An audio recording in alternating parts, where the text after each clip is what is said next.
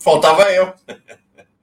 Estou aqui, gente querida, gente amiga da Pós TV 247. Eu sou Mauro Lopes. Esse é mais um Giro das 11. Giro das 11 desta terça-feira, 1 de fevereiro de 2022. Não. Vocês não estão entendendo o que está acontecendo em São Paulo agora. Vocês não fazem ideia. Quem não é de São Paulo ou quem não viu o noticiário não faz ideia do que paulistanos e paulistanas. Preparem-se, preparem-se para um dia daqueles, um dia infernal. Depois das chuvas que castigaram é, a cidade de São Paulo, seus arredores e parte do interior do estado, causando é, mais de 24 mortos, já se conta em 25 mortos até agora caiu um pedaço da Marginal Tietê. Marginal Tietê e a Marginal Pinheiro são duas das principais artérias desta metrópole. Vou mostrar para vocês um vídeo, um vídeo, é, como dizem os baianos, do que aconteceu agora há pouco. A marginal está completamente paralisada na região da Zona Norte de São Paulo, mas evidentemente isso vai ter repercussão sobre toda a cidade. Deixa eu pegar o vídeo aqui. Onde está o vídeo? Vou mostrar. Ah, está aqui. O vídeo aqui da vereadora Samia Bonfim. Olha que impressionante o que está acontecendo. Isso que vocês vão ver agora passando ali, debaixo da marginal, é o Rio Tietê, gente. Foi uma obra, um tatuzão, como a gente diz aqui em São Paulo, que é, rompeu a parede da, da, do Rio Tietê. E olha o Rio Tietê.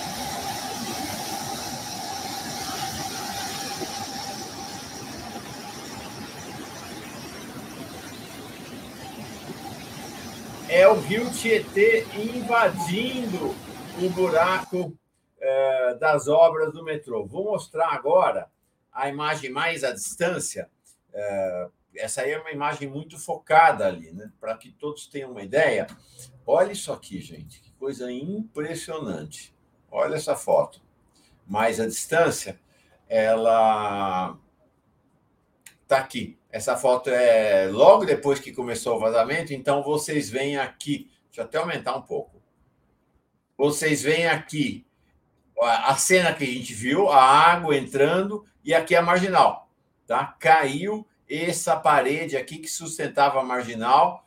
Por enquanto, só o acostamento, um pouquinho da pista caiu, mas as autoridades de trânsito e o Corpo de Bombeiros estimam que, ó, um, dois, três, podem cair três pistas da marginal a qualquer momento. Esse é o cenário de São Paulo nesse instante. Impressionante, impressionante o que está acontecendo. É, ao longo da nossa programação, a gente, claro, vai dar notícias. São Paulo é São Paulo, é a maior metrópole do país, é uma referência. Todo mundo assiste noticiários sobre. É, bom, todo mundo assiste noticiários sobre tragédias em geral. Quando é São Paulo, que é a maior metrópole do país, aí as atenções de todo o Brasil se voltam é, para a cidade. Então, ao longo do noticiário, nós vamos registrar a gente capaz de ter um congestionamento histórico na cidade de São Paulo. Vamos embora! Vamos saudar todo mundo que vai chegando para nossa nosso encontro, nosso giro, nossa gira das 11. Hoje era o dia da nossa Laís Gouveia, está me acompanhando aqui na abertura. Mas a gente está com a equipe hoje um pouquinho reduzida por conta de algumas questões de, internas nossas. Então a Laís ficou cuidando da edição do portal. A gente está com muita notícia, o dia está fervendo. Vamos lá. Edvanina Queiroz, mandando bom dia dela para a comunidade 247 e já dizendo, já dei o meu like. É isso aí, gente. É inadmissível entrar nessa nossa live aqui, nesse nosso giro das 11 e não dar like. Ó, só uma situação na qual você está perdoado ou perdoado por não dar like, se for bolsonarista. Fora disso, dê seu like, é obrigação. Fábio Jorge chega como novo membro aqui do canal da Pós TV 247, está aqui embaixo rolando então, a dica de como você pode assinar uh, o Brasil 247 ou se tornar membro. Para se tornar membro é fácil. É, debaixo dessa telinha onde você está me vendo, logo aqui. Isso. Logo aqui embaixo tem lá um Seja Membro, se você ainda não é. Super simples. Ou então, você vai lá é, no nosso portal Brasil 247. Na descrição aqui também tem o link para você se tornar assinante no brasil247.com/barra apoio. Então, legal, Fábio, sinta-se muito bem chegado. Você é uma das pessoas que fazem a mídia independente no Brasil e, no caso, que sustentam de fato o Brasil 247. É, Roberto Silva manda um bom dia dele, dedo no gostei. Vamos girar a notícia. Vamos girar já. Deixa só eu dar o, o, o um, um, oi para quem está chegando aqui. Olivia Husler manda um bom dia dela. Já, também já deixou o like dela. Soraya dizendo bom dia, Mauro. Já dei o meu. Valeu, gente. Valeu, gente. Ah, tá aqui o Juízo já antecipando o que vai ser a programação. É, exatamente. Nós vamos ter, na primeira parte do giro, alguém que chegou aqui de Mancini e conquistou a gente. O cientista político Matias Alencastro, eu acho que uma das melhores cabeças do país hoje. Agora ele virá toda terça-feira para conversar com a gente sobre o cenário, a evolução do cenário brasileiro. E isso vai ser especialmente importante a presença dele aqui nesse ano eleitoral. A gente fala, vai falar muito de eleições. Falaremos de outros temas eventualmente, mas esse país tem atualmente três temas importantes, ou três temas que estão na cabeça de todo mundo. O primeiro é eleição, o segundo é eleição, o terceiro agora é o buraco da marginal em São Paulo. Brincadeira, tem muito mais temas relevantes também. Mas é isso aí, eleição centraliza as nossas atenções, a gente quer um novo país. Então, ele vem agora, nós vamos falar, a gente construiu uma pauta muito interessante, vai todo mundo gostar dessa pauta. Na sequência, a gente vai ter a vereadora Caroline Yara, da bancada feminista do PSOL de São Paulo. Então, vão ter mais notícias sobre esse acidente da Marginal e vamos falar sobre a política em geral. Ela é do PSOL, o PSOL está aderindo quase que já unanimemente à candidatura de Lula. Hoje, eh, o Glauber Braga, o deputado federal Glauber Braga, que havia se lançado candidato a presidente, já voltou atrás e já anunciou a adesão dele à candidatura de Lula, como Guilherme Boulos havia feito de maneira muito enfática no domingo. É, na verdade, reafirmado, ele já vinha falando isso, né? Na cerimônia de posse da nova diretoria do Sindicato dos Metalúrgicos do ABC. Então, Carolina Ara vem falar sobre isso também. E a gente vai ter a alegria de receber um nome histórico do PT, o Raul Ponte, que vai chegar lá do Rio Grande do Sul. Ele é fundador do PT, foi vice-prefeito e prefeito, exerceu a prefeitura de Porto Alegre uh, e é uma figura fundamental. Uh, um, foi um dos pensadores e animadores do tema da federação. Então, ele vai nos atualizar sobre como está o andamento das conversas sobre a federação. É, grande companheiro Raul Ponte, é isso aí. É, saúda o Walter Kuhn. É, quem mais vai chegando aqui? É, Breno Anicetouza, José Gonzaga, bom dia, comunidade, aqui de Brasília, gente de todo canto do Brasil, todo canto do Brasil. É... Kelly Silva, bom dia, pessoas. Vocês pensam que nós fomos embora? Nós enganamos vocês, fingimos que fomos e voltemos aí nós aqui, outra vez, grande, a Dona Irã Barbosa. Vou passar rapidamente por algumas notícias, além desta da Marginal, e já vou embarcar o nosso Matias Alencastro. Estou separando algo especial para começar a conversa com ele. Então, primeira notícia que eu queria destacar é. Ah, deixa fazer uma propaganda aqui, um comercial meu mesmo. Vai. Ontem publiquei esse artigo aqui, deu realmente teve bastante sucesso, porque afinal, vou mostrar para vocês aqui. É, Lula é o fenômeno mesmo, né? Lula fenômeno atrai quase todas as forças políticas do país, falando, e acho que Matias é, vai passar por esse assunto com a gente, é, sobre esse, essa atração que Lula exerce sobre quase todas as forças políticas do país. E aí dei para Lula, ele que adora as parábolas futebolísticas, o nome, o, a, o apelido de Ronaldo Fenômeno. E essa foto aqui, com certeza, a corintianada toda adorou, assim como Lula, né? Corintiano fanático. Tá aí, Lula, o fenômeno. E é de fato um fenômeno da política, como outro já o foi o Ronaldo Fenômeno no futebol. Vamos lá. Uh, outro destaque, então, para falar sobre esse fenômeno, Lula, hoje de manhã ele desfilou mais uma vez em grande estilo, dando entrevista. Ele deu entrevista à Rádio Super Tupi do Rio de Janeiro, uh, e ele ele foi muito, muito. Tava, ele está muito exuberante, muito exuberante. Essa rádio é uma rádio importante, talvez seja a rádio de maior audiência no Brasil nesse momento. Uh, então, muito relevante. Lá no Rio de Janeiro, bomba, só dá essa rádio. E Lula fez aqui uma. Estou pegando aqui. Tem algo importante para nós aqui, para pensar uh, as nossas relações aqui, as relações na comunidade, as relações na esquerda. Lula fez uma, mais uma vez uma importante defesa da ex-presidenta Dilma Rousseff. Então, ele fez uma defesa enfática de Dilma, da sua presença no interior do PT. Né? É claro, Lula não vai ao governo. Oh, Lula, vai. Dilma não vai ao governo. Mas Lula já deixou claro, esse vai ser um tema também. Eu não estava na previsão, mas vou perguntar ao Matias. É, Lula está deixando claro que vai ter uma renovação geracional no governo dele. Né? Então, Dilma não vai, é, é, Zé Dirceu não vai, o ex-ministro da Fazenda, o. Já vou lembrar dele. Não vai também. Então, o pessoal dos primeiros governos, pouca gente irá para o governo. Mas ele fez uma enfática defesa de Dilma e defendeu que o Congresso revise a atual regulamentação da mídia. Para vocês terem uma ideia, a, a legislação sobre mídia no Brasil é de 1962. Vocês imaginam o que era a mídia em 1962? Tinha acabado de nascer, não tem nem ideia. Gente, quando eu comecei a trabalhar na imprensa em 89, não, desculpa, isso já tinha. Quando eu comecei a ler jornal, lá pelos 15 anos de idade, em 75, os jornais não saíam segunda-feira. Não tinha jornal na segunda-feira. A grande revolução do jornalismo na, na naquela época, na, no final, na segunda metade dos anos 70, foi o Jornal da Tarde em São Paulo começar a sair nas segundas, basicamente por causa do futebol, para dar o resultado das partidas de futebol. Então vocês imaginam que a regulamentação é daquela época, gente. loucura. Então o que ele está pedindo é exatamente a atualização pelo Congresso Nacional e ele sugere o modelo inglês. É, só que é o seguinte: é, os patrões da mídia conservadora são uma coisa mais reacionária isso vocês não fazem ideia do que é trabalhar uh, num, nessas organizações de mídia no país.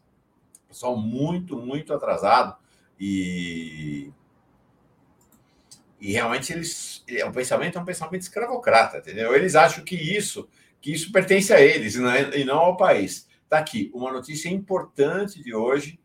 Lula escolheu, uh, houve praticamente uma concorrência entre quatro agências de marketing político e Lula escolheu a agência de Augusto Fonseca, que tem grande experiência em campanhas eleitorais, para ser o marqueteiro da sua campanha. Então, ele é um jornalista, ó, tá vendo aqui a foto dele. Ele é um jornalista e marqueteiro que já trabalhou nas campanhas do Fernando Henrique Cardoso, do Aécio, do Ciro Gomes. É, então, é alguém com experiência, não é alguém é, vinculado ideologicamente ao PT. E decisão importante. Acabou a era dos supermarqueteiros. Ele vai entrar para se integrar à comunicação uh, do da campanha de Lula. Não vai ter mais aquela coisa como foi no passado, Duda Mendonça e outros que deitavam e rolavam, que mandavam, faziam o que quisessem. Vai ter um comitê de comunicação e ele vai estar integrado a esse comitê.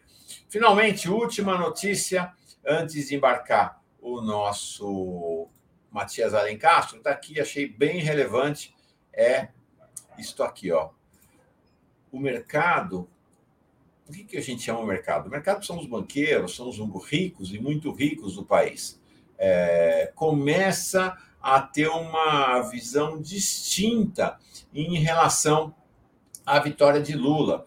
Me parece, também vai ser um tema para a gente conversar Matias Alencastro, que a gente não terá o que houve nas outras eleições de Lula, que é uma pressão dos ricos e muito ricos, chamado mercado, é para fazer um terrorismo contra a vitória de Lula. Então, quanto mais vai se consolidando a vitória de Lula, aparentemente mais o chamado mercado uh, se tranquiliza.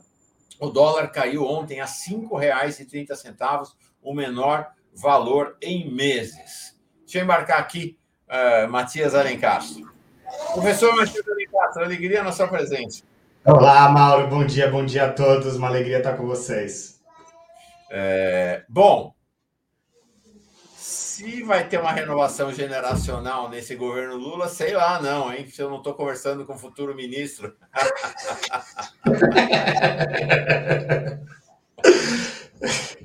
É, eu, acho, eu acho que vai ter, é, vai, ter um, um, governo com um rosto diferente do que foi o governo anterior, porque a gente está num ciclo diferente, né?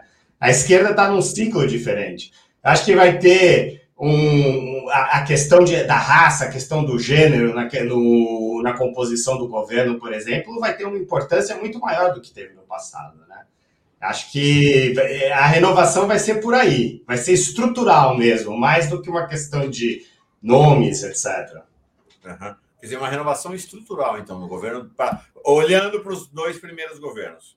Acho que sim. Eu, eu pelo menos, é, eu, eu, eu, eu gosto de pensar assim, e acho que esse governo Boric que saiu agora também vai servir de inspiração para o presidente Lula, porque o presidente Lula ele tem essa, essa característica que é única, que é essa relação muito forte que ele tem com a população mais jovem.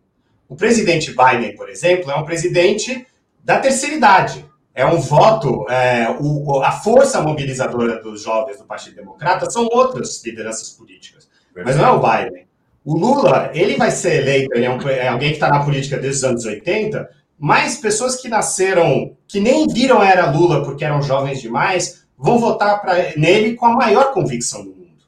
Isso é uma característica extraordinária, mais uma do momento que a gente está vivendo. Eu esqueci aqui de um dos nomes que eu falei que não irão para o governo Lula, já está claro isso. E mais uma vez, é como o Matias falou: não é porque o Lula não gosta, nem imagina, prestaram serviços e prestam serviços fundamentais no Brasil, né? Então, Dilma não vai para o governo, Zé Dirceu não vai para o governo, e me fugiu o nome dele, é, Guido Mantega também não vai no governo. Né? Isso não é algo, inclusive, que seja o Lula vetando. Eles mesmos sabem que não está mais, que já deu, né? que é hora realmente dessa, dessa renovação. Ok. É, vamos lá, Matias. Vamos começar traçando paralelos entre situações que a gente está assistindo nesse momento no exterior e pensar que paralelos ou que paralelos e que dissonâncias podem ser, pensadas em relação a essa condição. A primeira é essa explosão, essa fragmentação da direita e da extrema direita francesa é, na eleição que se avizinha lá. É, então, eu queria que você explicasse para nós o que é esse processo de fragmentação deles lá e o que está acontecendo no Brasil. Então, Mauro, eu acho que a gente está assistindo um fenômeno muito interessante, porque nos últimos cinco anos, a conversa toda, é, pautada, eu acho que de um jeito orientado por muitos comentaristas do Brasil, foi que existia dois polos e depois uma terceira via, uma terceira via centrista. Isso é um paradigma do novo cenário político que não existe a nível internacional que a gente está vendo no nível internacional é outra coisa. É uma consolidação das forças democráticas em torno de candidatos de centro-esquerda e de esquerda, como é o caso nos Estados Unidos, onde você tem o Biden, que é um, é um candidato que foi escolhido pela sua capacidade de articular com a esquerda do Partido Democrático, que é o democrata, que é o Bernie Sanders, e a direita do Partido Democrata, que é a ala mais conservadora, ele até está tendo alguma dificuldade, para poder fazer frente a esse partido republicano que é o mais racista, o mais negacionista e o mais radical desde a abolição da escravatura nos Estados Unidos. Na França, você tem uma esquerda que está paralisada e o Macron que está pegando o voto útil e o voto moderado, porque ele sabe, todos sabem na França, que a eleição da França vai ser um segundo turno entre um candidato democrático, que vai ser Emmanuel Macron, e um candidato das extremas direitas. E, quando você define o jogo assim, você muda tudo, não tem espaço para a terceira via. O que o está acontecendo, e a gente agora viu dois dias atrás em Portugal também, é uma oposição clara entre um Partido Social Democrata, o Partido Socialista Português, e três direitas.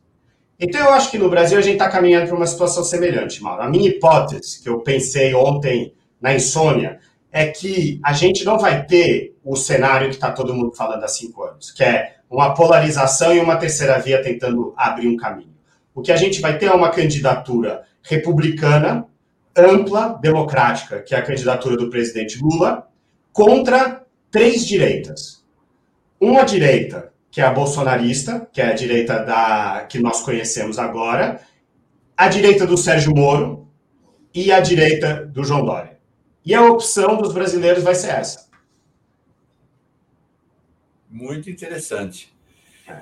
Uh, e me parece. Você, não sei se você viu hoje, a gente deu, teve uma enorme repercussão no nosso site, uh, um artigo do Merval, Merval Pereira, do Globo. É alguém importante, é um, é um, um jornalista, analista político que atravessa décadas e que ele é como que um porta-voz informal da família Marinho e está lá, presidente da Academia Brasileira de Letras. E é interessante como ele tem a pretensão de, a partir dos seus comentários, ser um organizador da direita brasileira. Né? Ele tem um pouco essa ideia. Né? Você vê, ele tentou viabilizar lá a candidatura do Moro, indicando quais seriam as estratégias, e agora ele veio com uma hoje, dizendo o seguinte: ó, se Lula não fizer nenhuma bobagem, está eleito, e Bolsonaro, se não quisesse não quiser sair preso, vai ser, devia sair candidato ao Senado para ser o líder da oposição a Lula.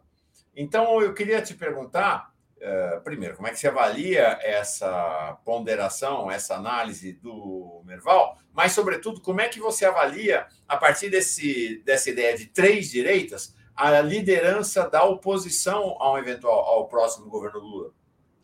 Eu acho é ótimo, Mauro. É, primeiro, eu acho que tem uma coisa muito interessante na, na questão do Merval, que é a ideia de se o Lula não fizer bobagem. Como assim o Lula não fizer bobagem? O Lula ele poderia estar jogando parado no último ano e ele seria a liderança destacada que ele está sendo agora nas sondagens.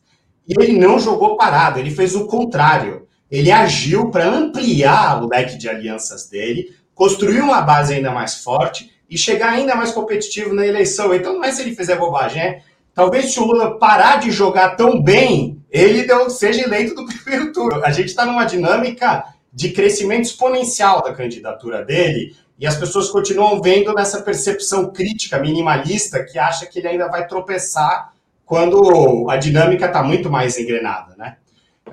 Um, sobre as direitas, eu acho que tem uma questão aqui, eu não gosto muito de mergulhar porque até eu acho que às vezes é um defeito de alguns comentaristas, na especulação é, do jogo, não é? Mas a minha, a, a, a, do jogo dos palanques. Mas a minha impressão pessoal é que o bolsonarismo, para ele sobreviver como uma corrente política, ele precisa de eleger uma base. E para ele eleger uma base, ele precisa ter um candidato a presidente. Se o Bolsonaro sair como senador do Rio de Janeiro, isso é um golpe para todo o projeto bolsonarista nacional, porque ele perde volume de campanha ele perde a capacidade de eleger deputado em alguns estados, senadores em alguns estados, governadores em alguns estados. Então, é, o, o, Bolsonaro ele tem uma necessidade de manter a bancada bolsonarista viva, e isso implica que ele se sacrifique e que ele dispute essa eleição presidencial, mesmo sabendo que ele tem grande chance de perder. Então ele está condenado a disputar para poder manter a sua base, porque a base é a vida. Ele sai candidato ao Senado, ele deixa de ser um dos polos da disputa, né? Deixa de ser um dos polos. Não, ele vira uma coisa secundária. Porque o, uma eleição, é, os franceses dizem que é, a eleição presidencial é um encontro entre um homem, uma mulher e um país. E aí, se você não disputa a presidência, você não está dialogando com o país. Você desaparece do jogo. Aí o acaba. É. Então a corrente uma pegadinha aí do, do Merval que é tirar o Bolsonaro da frente para ver se ainda tem alguma chance para o Sérgio Moro. Mas. É, mas isso, isso é aí, é aí que, é, que deixa de ser interessante esse tipo de análise muito especulativa. Porque ela, ela é, é o desejo que está em conflito com a realidade. Não vai haver. Vai haver uma candidatura. O bolsonarismo é um movimento. Mauro, vamos lá. É, nos últimos cinco anos, tinha um debate quando o Bolsonaro foi eleito se ele era um cavaleiro do apocalipse que apareceu do nada, ou era um fenômeno estruturante da direita brasileira, que andava um pouco adormecido e ganhou força nos últimos quatro anos. A literatura de ciência política, o Jairo Nicolau, tudo, demonstrou que o bolsonarismo era um fenômeno que existia desde sempre na direita brasileira. Então, se a ciência nos mostrou isso nos últimos quatro anos, a gente tem que acreditar ou trabalhar com o cenário de que o bolsonarismo vai continuar. Porque não foi uma aventura de verão, não foi um pesadelo. Ele vai continuar existindo. E se ele continuar existindo, o Bolsonaro ele vai ter que fazer a sua bancada, ele vai ter que fazer o seu jogo. A direita bolsonarista, para mim, é um fenômeno permanente na política brasileira. É triste, mas é a realidade. E aí o Moro surge como uma outra vertente. Não será. Uma, exato, uma corrente justicialista, é, que a gente ainda não sabe como ela vai prosperar, uh, que, que representa um eleitorado. É, é, um, um, eleitorado que está aparecendo, está se consolidando, mas isso aqui a gente ainda está em um nível de experiência de laboratório. Para mim é uma candidatura que pode muito bem colapsar, porque o, o, o, o Moro, eu digo isso como alguém que olhou para o lançamento da candidatura dele com seriedade é, e vendo algum potencial de crescimento, eu acho que ele tem demonstrado lacunas profundas é, que ninguém esperava, inclusive os próprios assessores é chocante a incapacidade dele de formular qualquer ideia complexa. E eu digo isso aqui sem caráter militante, é uma análise intelectual. Olhem o discurso do Moro e me digam se aquilo ali vai convencer um eleitor a votar nele. Verdade. O nosso guru aqui para pesquisas de opinião pública, Marcos Coimbra, interessante que o Marcos Coimbra lá em 2000 e já em 2019, ele dizia: esse Moro não vale nada numa corrida presidencial, não vai, não vai longe, não vai a lugar nenhum. Né? É. E, e, de fato é isso que a gente está vendo, né? A, é, tem essa espuma né, que a mídia conservadora faz, impressiona muita gente, mas quando passa a espuma, fica a realidade. Antes de falar do resto. Ah, não. Antes de dar o salto, eu quero ainda terminar. Você falou então Bolsonaro, Moro e Dória. Como é que você. Que direita é essa?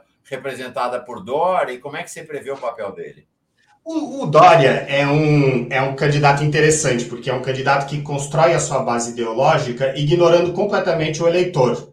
Ele, ele, fa, ele faz a sua base a partir de outra realidade, que não é a realidade eleitoral.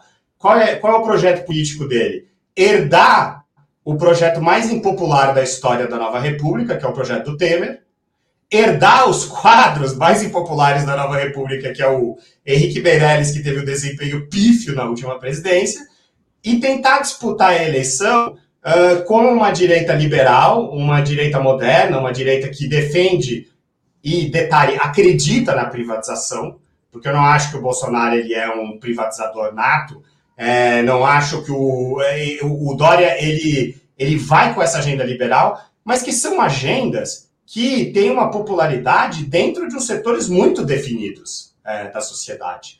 Então, é um, para mim, é quase uma candidatura de performance. Eu acho que o Dória é uma personagem muito interessante porque ele está ele, ele tá na performance permanente. Ele é um personagem totalmente teatral desde o dia 1 que ele entrou na política.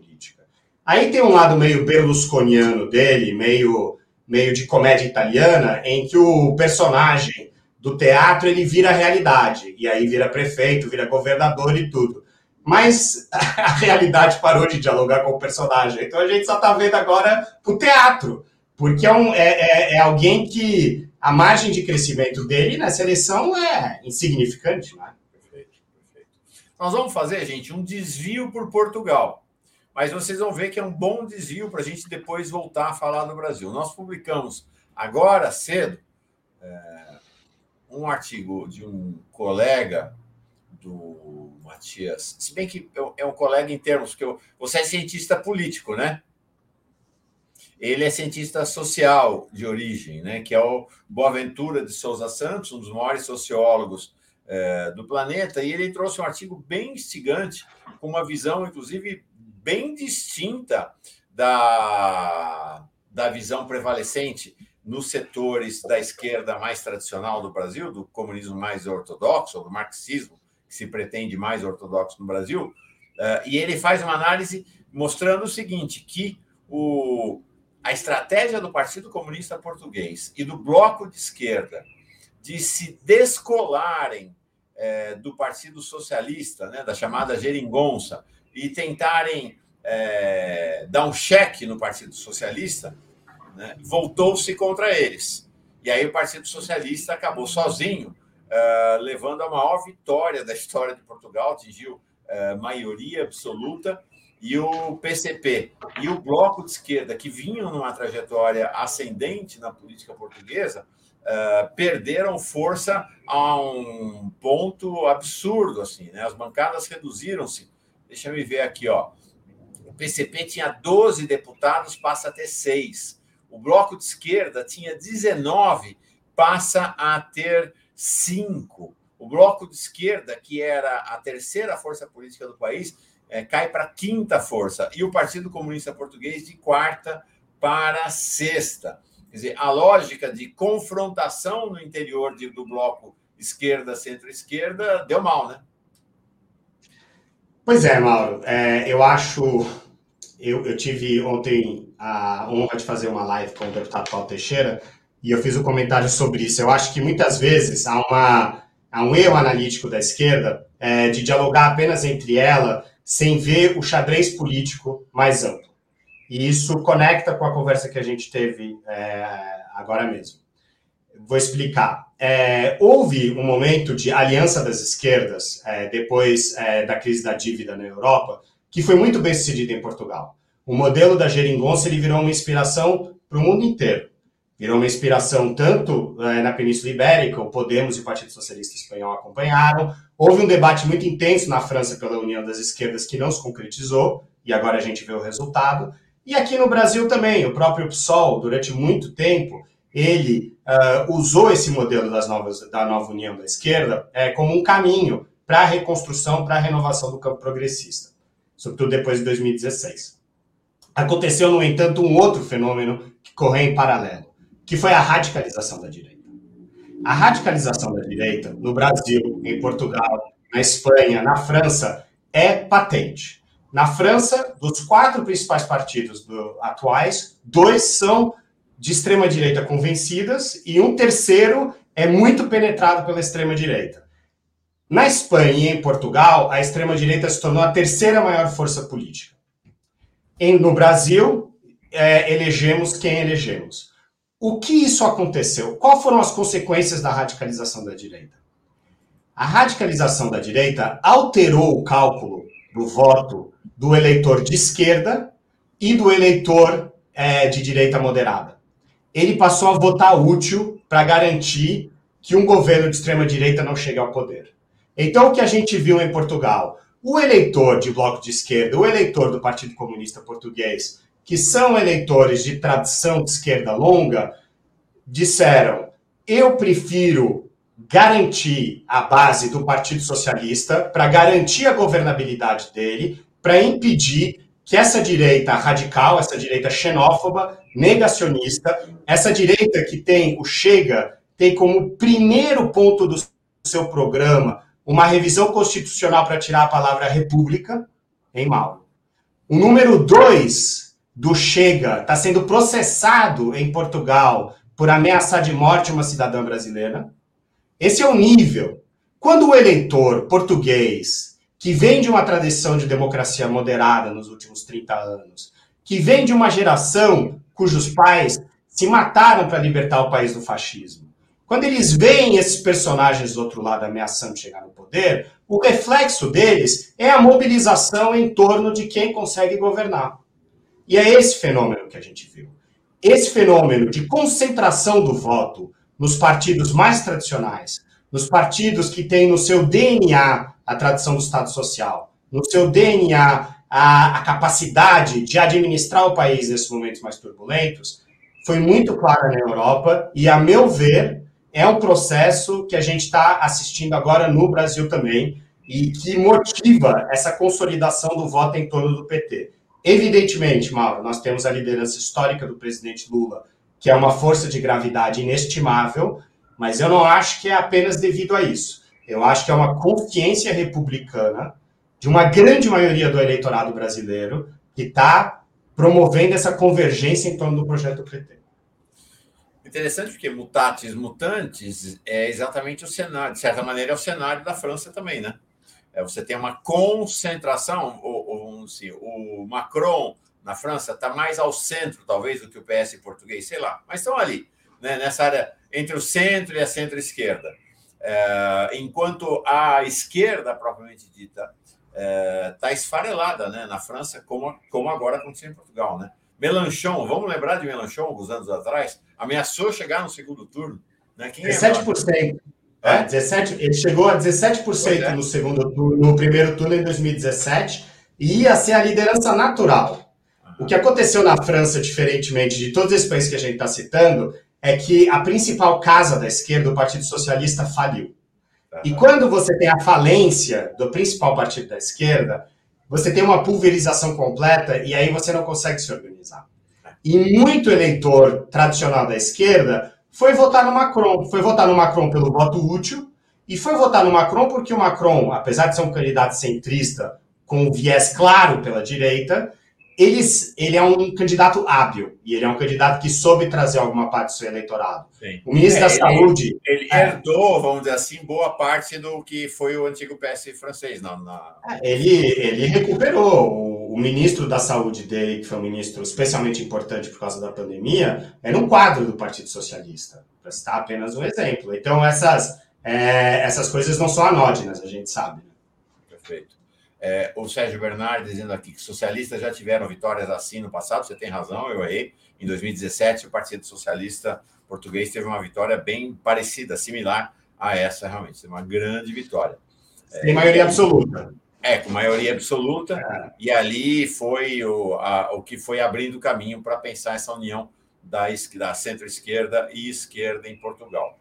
Pois bem, o, o nosso. Vou, ele vai puxar aqui. Ah, pera lá. Saudar o Antônio Carlos de Freitas, chega como novo membro aqui da Posse TV 247. Gilberto Cruvinel está sempre com a gente, sempre com questões instigantes. Ele diz assim: PSOL e PDT estão prestando atenção às lições da derrota da esquerda mais radical em Portugal. E aí queria, eu ia exatamente querer chegar, no, especialmente no PSOL, acho o caso do PDT, acho que você podia falar também, mas é um pouco diferente. No caso do PSOL, a gente tem uma, um, o que parece ser um caminho de unificação do PSOL em torno da candidatura Lula. Né? Até né, o, o, o, o Bolo já vinha falando disso, reafirmou de maneira bem enfática no domingo, na, na posse da nova diretoria do Sindicato dos Metalúrgicos do ABC, mas até o Glauber Braga, que vinha sendo muito crítico ao Lula e ao PT e lançado sua própria candidatura, já recuou, já disse que tem que apoiar o Lula mesmo. Então, analisa aí um pouco. Ah, Deixa eu te pedir. Dá para analisar, então, esses partidos que estão ou compondo a federação ou que tendem a apoiar Lula pela esquerda? Então, nós temos o PSOL, o PDT, o PSB e o PCdoB. Perfeito. É, eu, eu, gosto sempre de fazer um aviso antes de responder uma pergunta dessas, que é. Um, isso, e, a, é, nós estamos num momento muito intenso de conflito mas a esquerda é, tá, tem uma oportunidade histórica é, de fazer o maior governo progressista do Brasil daqui a um ano. Então, isso aqui tem que ser tudo baseado no diálogo, na construção cívica, na construção respeitosa é, e, e, e, no encontro dessas forças, na convergência dessas forças, porque a gente não pode desperdiçar a oportunidade que a gente tem agora por é, brigas internas que às vezes parecem maiores do que elas são realmente. É, a minha impressão é que o PSOL, ele, ele, o, os fatos se impõem, não é? O, o PSOL, ele, ele desenvolveu uma estrutura, uma estratégia eleitoral no final de 2021, é, inspirada pelos excelentes resultados que o partido teve nas eleições municipais. Essa estratégia eleitoral foi é, transformada, foi complicada pelo fato que o PT promoveu um realinhamento estratégico e agora está, em vez de procurar essa aliança das esquerdas, ele está, na verdade, construindo essa grande, esse grande movimento republicano em torno da chapa entre o Lula e o Alckmin. É, era quase inevitável, é, era inevitável que o PSOL se alinhasse por trás da candidatura presidencial do Lula. Eu acho que agora há uma segunda, há um segundo debate, que é um debate mais difícil, uh, mais, uh, mais importante ainda, na minha opinião, que é a convergência das candidaturas de esquerda no Estado de São Paulo. Há uma necessidade. É, Para mim, esse movimento de convergência das candidaturas de esquerda no Estado de São Paulo seria o deflagrador de um movimento irreversível a favor do Lula nesta eleição. porque ele sinalizaria. A gente sabe muito bem que a relação entre o PSOL e o PT não é uma relação numérica, não é uma relação baseada na aritmética, é uma relação simbólica. É uma relação que, onde, a partir do momento em que os dois partidos se organizam juntos, eles mandam um sinal para a sociedade, para toda a classe política, que a esquerda está forte e está unida. Se a esquerda conseguir essa convergência no Estado de São Paulo, ela, uh, ela monta um projeto que ela nunca teve na história do país, que é um projeto federal e é um projeto de poder no maior estado da federação. Então, eu acho que essa discussão vai ter que ser feita, vai ter que ser feita entre as lideranças, é, e é uma decisão um, que uh, coloca na mesa a própria estratégia do PSOL nos últimos anos. Se é uma estratégia, como você próprio definiu, Mauro, historicamente de é, competição, nessa tensão de competição e aliança com as esquerdas, inspirada pela Geringonça e tudo, ou se é uma adesão estratégica nesse momento ao projeto, novo projeto de refundação do Pacto Republicano do Lula. E aí, essa decisão, ela vai ter que ser tomada pelo PSOL, quando o PSOL decidir uh, se vai continuar, vai fazer a convergência das esquerdas no Estado de São Paulo. É, eu acho uma decisão difícil, mas é uma decisão bonita é, e é uma decisão histórica para o partido. E eu sei que as pessoas que estão pensando nela são é, as mais preparadas possíveis, é, possível, e, e, e, eu sou o primeiro a dizer que, para mim, o Guilherme Boulos é, é, uma das nossas maiores lideranças nacionais e ele vai. É, ele, ele, ele, ele tem perfeita consciência da história e do lugar que ele está na história. E ele tem algo importante, gente. Ele tem tempo, né? Deixa eu ver a idade dele aqui. Ele não deve, ele deve estar ao redor dos 40 anos de idade. Deixa eu ver aqui. Guilherme Boulos. 39 anos de idade, gente. Tem tempo para é, para fazer seu caminho aqui na política brasileira. Né? Então, você imagina, ele com 39 anos, provavelmente será o, seria o deputado federal mais votado Uh, talvez vá ser o ministro das cidades do governo Lula, né? Enfim, as possibilidades é, para o Guilherme Boulos estão abertíssimas, né? É, na trajetória política dele.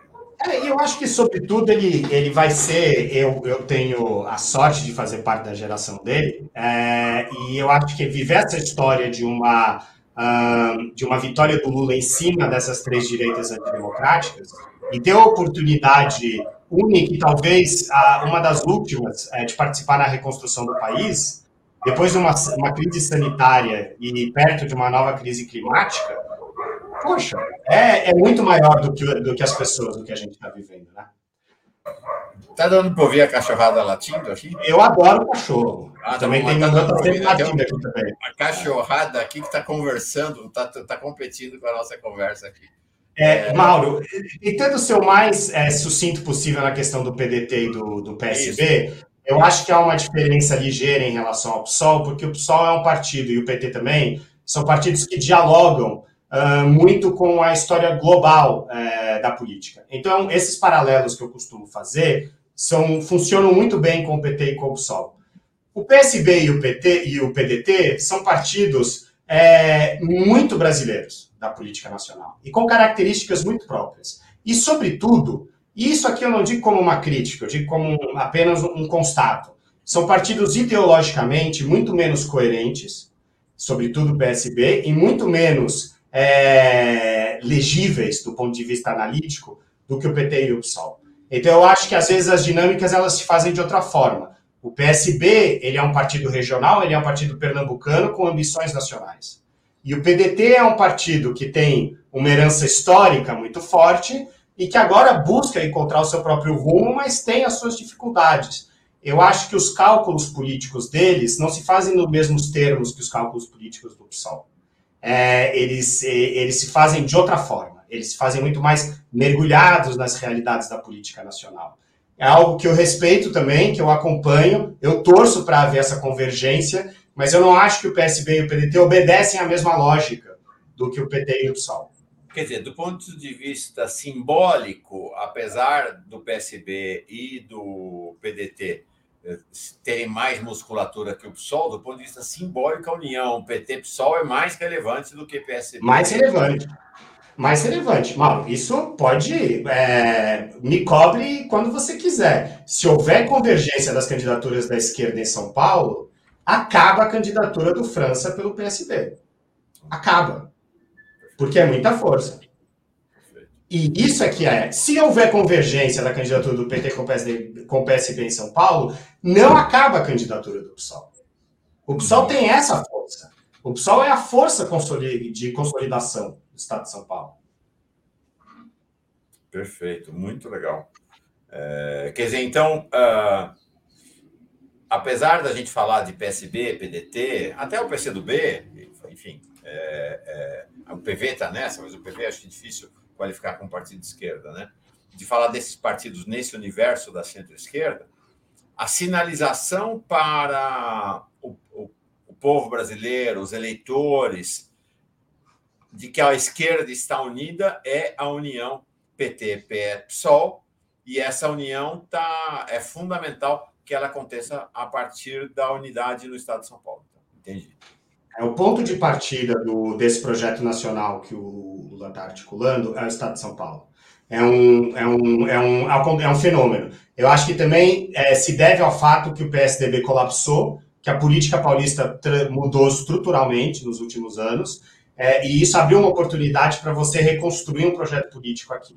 Mas é, é, esse, esse é o primeiro, é a primeira página do livro que a gente está escrevendo. Foi o que Lula me disse ao final daquela entrevista coletiva lá que eu participei. Falou: olha, o pessoal está tá olhando para a questão mais nacional com, é, nesse tema do Alckmin, e realmente o que importa é São Paulo nessa questão Alckmin, né? mais do que a questão nacional. Né? Que é a gente, com o Alckmin aqui, a candidatura do. A, a gente ganhará a eleição em São Paulo. Agora, se fechou com bolos também, e aí é o seguinte, gente. Lula vai se encontrar com o Boulos nos próximos dias, vocês imaginam? Vocês não sabem o que é poder de sedução do Lula numa conversa tete a tete. É impressionante, realmente. Né? E não é só isso, claro. Mas uh, o nível que o Lula atingiu nessa capacidade de articular a política pessoal do afeto com a política nacional de pensar a república, o interesse republicano, é um negócio. E global. E, e, e mundial, né? E mundial. É. É muito, muito impressionante. Eu estava comentando no começo, fiz um artigo uh, ontem é, dizendo Lula fenômeno, né?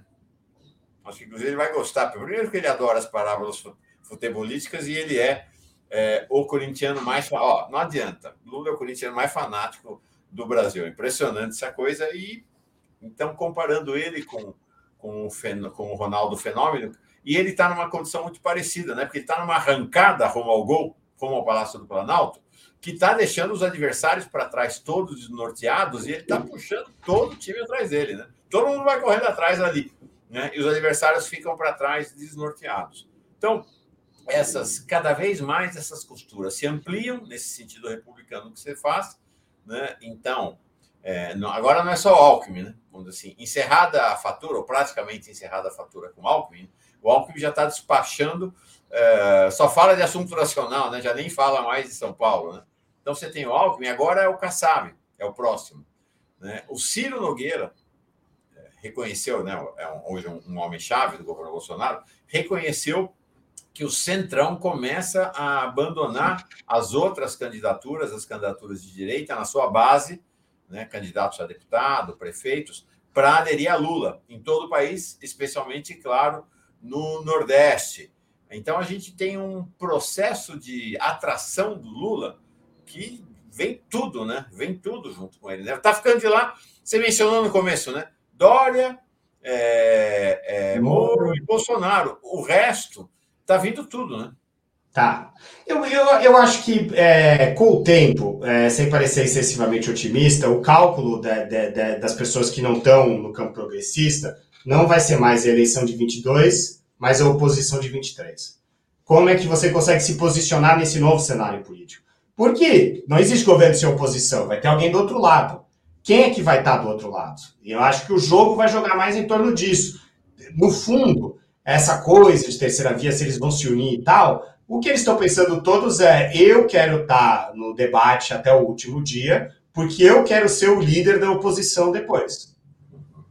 É, o que a gente está vendo na França, por exemplo. A briga toda da extrema-direita nesse momento, que está ali uma loucura, tem gente saindo de um grupo do outro, porta-voz de um indo para o outro, é tudo porque eles estão se preparando para ver como é que quem vai competir contra o Macron no próximo ciclo eleitoral.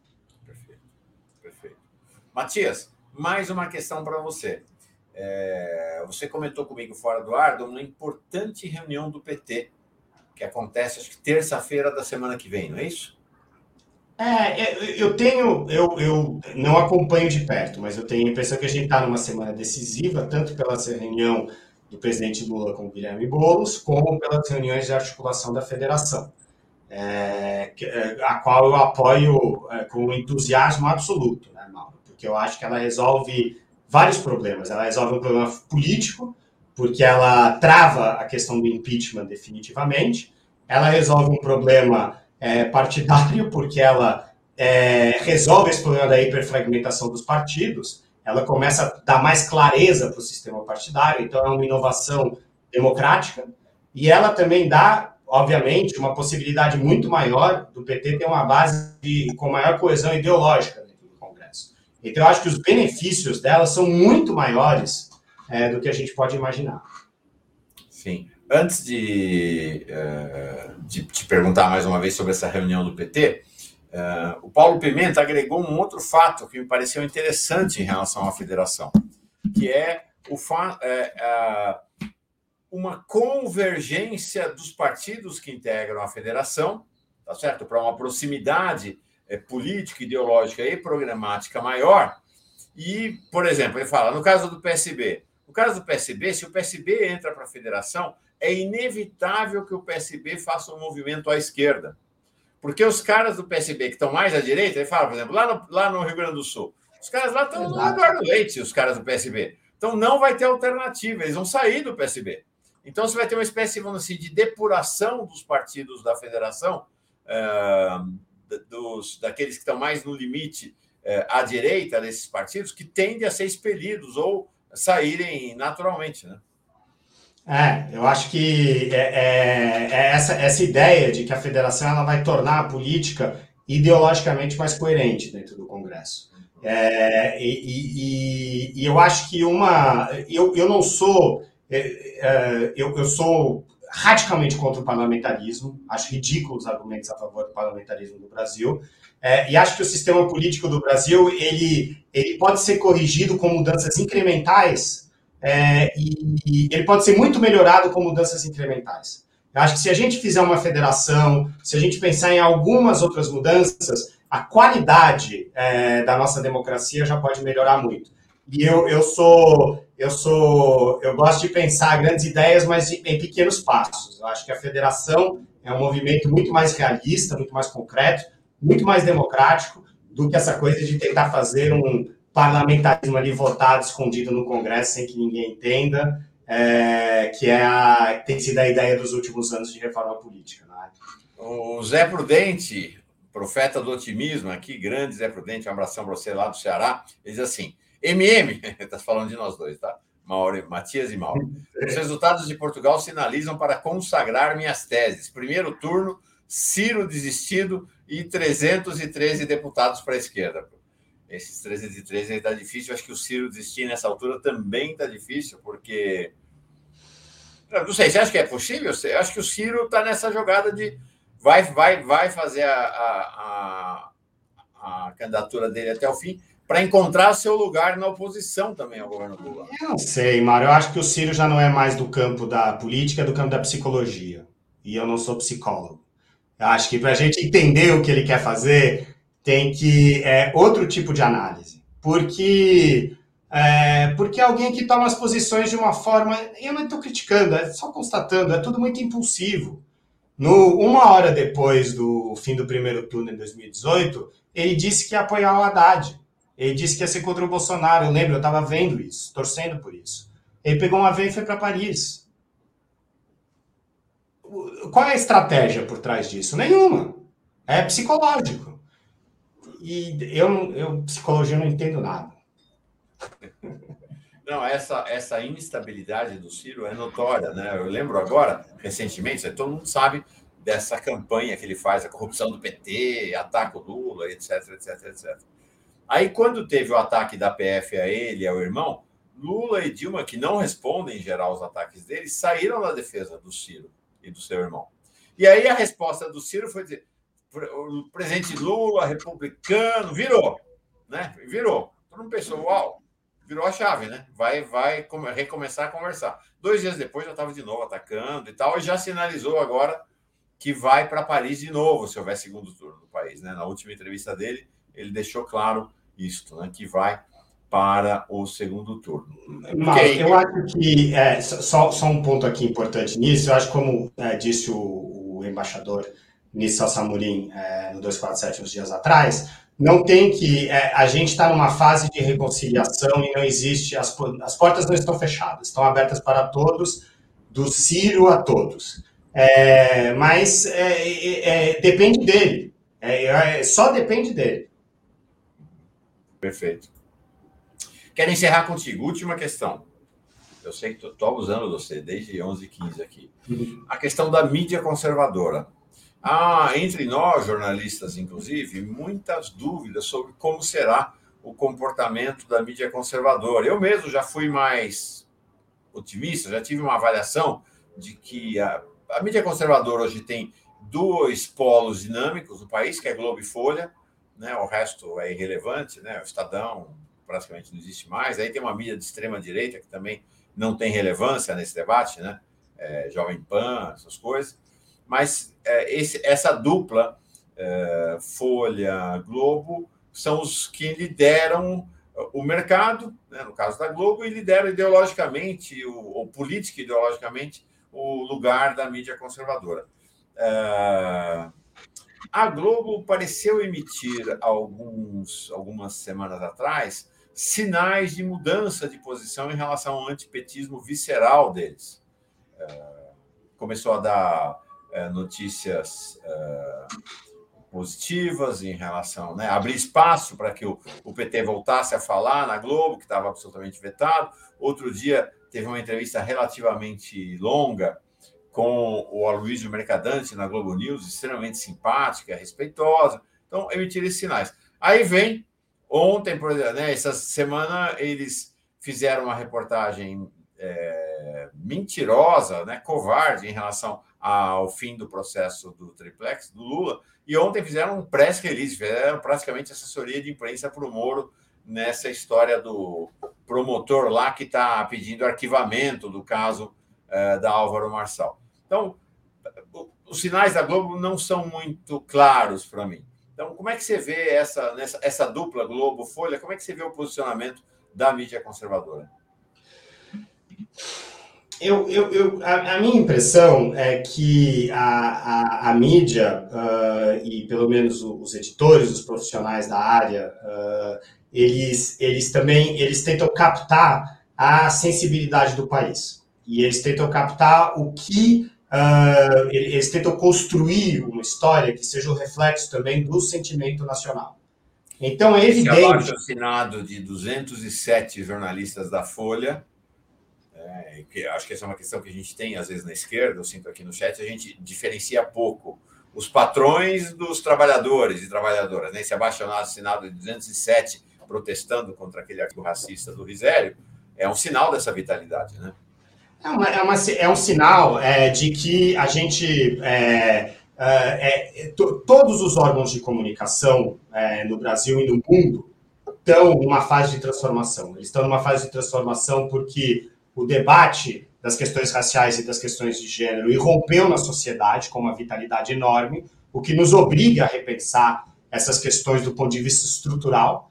É, nós temos também um, uma mudança na própria tecnologia da comunicação, através da multiplicação de veículos, que foi acelerada pela pandemia, e a gente está vendo isso acontecendo dentro desses grandes grupos nacionais e também em toda a imprensa, inclusive a imprensa alternativa e a imprensa de extrema-direita. É, a minha impressão é que um, o, os sinais uh, favoráveis a um projeto uh, do Lula são tão claros e são tão fortes que necessariamente a imprensa ela vai ter que acompanhar. E ela vai naturalmente acompanhar. E eu também acho que, e eu tenho essa convicção pessoal, é, que muitos jornalistas, e a enorme maioria dos jornalistas brasileiros, sentiram na pele o que foi o governo Bolsonaro nos últimos quatro anos. Uhum. E por mais que às vezes eles tenham convicções diferentes das nossas, eles sabem todos, quando eles voltam para casa, que um mundo, que um segundo mandato do Bolsonaro não seria apenas um risco, seria fatal para a liberdade de expressão no Brasil. Fatal. Então a gente tem que acreditar é, que na alma das pessoas e entre todos nós há uma vontade absoluta de virar essa página o mais rapidamente possível. E eu acho que isso vai reverberar no comentário político, já está reverberando, e é um sentimento que vai crescer e, e o, o, próprio ministro Aloysio Mercadante escreveu no 247 é, recentemente um artigo fazendo essa comparação entre o Lula e o Mandela, e eu acho que essa, essa inspiração do Mandela é muito importante nesse momento, porque o Mandela fez a, a superação dos inimigos e inimigos de um jeito que a gente não consegue imaginar que tipo de inimigo que eles são e que eles eram. É, e então eu acho que essa superação é, dessa polarização nefasta é, que destruiu o país nos últimos quatro anos, que nos levou tantas pessoas, ela vai partir de todos os lados. Ela vai ser uma superação conjunta. E eu acho que isso vai aparecer cada vez mais no debate público. E os sinais que você elencou aí, eles mostram esse caminho. Perfeito. Mas, Mauro, eu peço muitas desculpas. Eu sou um Não. otimista crônico. Ah. Eu sou um grande otimista. Desculpa. eu não consigo ver as coisas pelo lado negativo. Eu sou um grande otimista mesmo. Não, eu também não. Eu sempre digo assim, sabe? Na minha vida, sempre tudo dá certo. É. Se parecer é... que não vai dar, no final vai dar, de qualquer jeito, né? Então, eu acho que é assim mesmo. Acho que a gente caminha para a vida de coração aberto, né? Quem caminha de coração fechado, mal-humorado, pessimista, gente. Depois de Bolsonaro e pandemia, a gente tem que ter um raio de sol aí, não tem É isso aí. Legal. Matias, muito obrigado pela tua presença. Terça-feira que vem, 11h15 da manhã, está aqui com a gente novamente, Matias Alencastro. Um abração.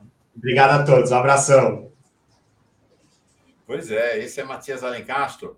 É, hoje, um dos mais respeitados, apesar de jovem, né? Vocês viram ali, não tem nem 40 anos de idade, é, um dos mais respeitados cientistas políticos do país. Nós vamos acompanhar, nós vamos acompanhar o processo eleitoral com as análises dele. E agora a gente vai. Estou falando aqui de um menino, Matias Alencastro. Agora vai entrar um não tão menino assim, mas, gente, o sujeito fundou o PT, pode ter. Eu tenho uma boa inveja dele, não fundei o PT, né? Tem, essa, tem, tem uma geração que tem uma presença no, na vida brasileira, no cenário brasileiro, que é, e, e esta medalha, vamos dizer assim, de ter construído isso que é o maior partido de esquerda do planeta hoje. Né? E essa experiência tão diferente, tão distinta, eu lembro quando o PT foi fundado, do quanto se anunciou o seu fracasso, quanto se anunciou que ele era divisionista, que ele estava a serviço da CIA, não é? Quanta coisa se falou contra o PT e o PT foi num, numa evolução, num crescendo muito, muito impressionante. Né? E hoje é essa força. Ontem nós tivemos aqui no Giro das Onze, com a presença da Vilma Reis e da Helenira Vilela, uma aula sobre a dinâmica orgânica do PT, né? essa, essa, uh, essa estrutura né, é, vertical da, da direção nacional, direções estaduais e municipais, que é atravessada pelos tais setoriais, pelas organizações temáticas, né, e que tem enorme pujança no partido. Né? Então, realmente muito impressionante. E este que vem agora, mestre Raul Ponte, né, ex-prefeito de Porto Alegre, fundador do PT, é membro da sua direção nacional, ele tem um papel muito interessante, muito, muito particular nesse momento. Ele é um dos grandes pensadores e animadores da temática da federação na direção do PT e no PT de uma maneira geral. Então, hoje nós vamos, ó, eu gosto de usar essa expressão, nós vamos tirar o pulso com Raul Ponte sobre esse processo da federação. Porque teve gente até no começo do ano que estava dizendo já acabou, já era, não vai, não vai ter federação. Acho que a, a coisa mudou ah, o cenário não é este, não. Nós vamos saber qual é o cenário com ele. Mestre Raul Pontes, tudo bem? Bom dia, Mauro, tudo bem? Como é que vai? Tudo bem, Prazer. graças a Deus. Prazer grande. Prazer a gente se encontrar novamente, conversar sobre esses temas tão importantes aí para o país. Isso. Prazer aí falar contigo. Isso. Deixa eu te fazer uma pergunta antes de entrar no nosso tema da federação. Quando vocês fundaram o PT lá em 79, havia já a ideia de que estava se fundando uma organização que ia fazer a história do país, que era um projeto muito grande, que seria algo grandioso, ou foi fundado naquela base? Bom, vamos lá, né? Vamos lá, vamos ver, vamos ver no que dá, né? Vamos, vamos, vamos, vamos lançar ao mar. Como é que era a ideia? Qual era a sensação que se tinha na, ali na, no momento da fundação do partido? Olha, Mauro, acho que, claro, o número de fundadores do partido foi muito grande e podem ter várias é, sensações, né, sentimentos, interpretações. Agora, para a minha, minha geração, para as pessoas que se engajaram né, no movimento pro PT, nós éramos muito otimistas por uma razão muito particular, muito simples, né? que era o fato do partido nascer numa conjuntura muito particular, muito especial, a tradição da esquerda sempre é uma tradição de surgimento de partidos a partir de um jornal, um periódico, é, de um grupo de pensadores né, que formulam um projeto, um programa, uma proposta e vai crescendo. Assim foi a trajetória das experiências né, a partir de 1840, 1850 na Europa. É, claro que alguns, algumas experiências, como o caso da Alemanha, rapidamente o partido também lá assumiu um caráter sindical muito forte, assim como mais tarde na Inglaterra, o que deu ao Partido Trabalhista e ao Partido Social Democrata na Alemanha um, um, um peso social muito forte. Aqui no Brasil, quer dizer, para a, as tradição, para as experiências da esquerda brasileira, o PT nasceu muito grande. Né? Uhum. O PT já nasceu grande, ele, ele recolhia experiências muito variadas eh, de movimentos sociais, eh, da esquerda que havia sobrevivido a ditadura militar, que não estava unificada em todo o país, mas existia localmente, regionalmente, e principalmente por um movimento grevista, por um movimento sindical fortíssimo, que se organizou e se fortaleceu naquela segunda metade dos anos 70 e que foi a base né, de sustentação. Portanto, o, nós éramos muito otimistas com o partido, porque é, o partido nascia grande e nascia com uma base social que nenhuma outra experiência de esquerda no Brasil tinha vivido, tinha experimentado. Né? É claro que isso trazia uma série de problemas, mas eram bons problemas. Trazia problemas da, é, de uma diversidade muito grande os movimentos populares que vêm para o partido, principalmente vinculados à igreja, são movimentos muito díspares, né, do ponto de vista da experiência, da organização, de uma base mais sólida de programa, assim como também no movimento sindical. E, e a esquerda, praticamente, com exceção do Partido Comunista Brasileiro né, e do Partido Comunista do Brasil, praticamente todas as outras correntes que sobreviveram aí nesse período aderiram ao partido, né? assumiram o PT.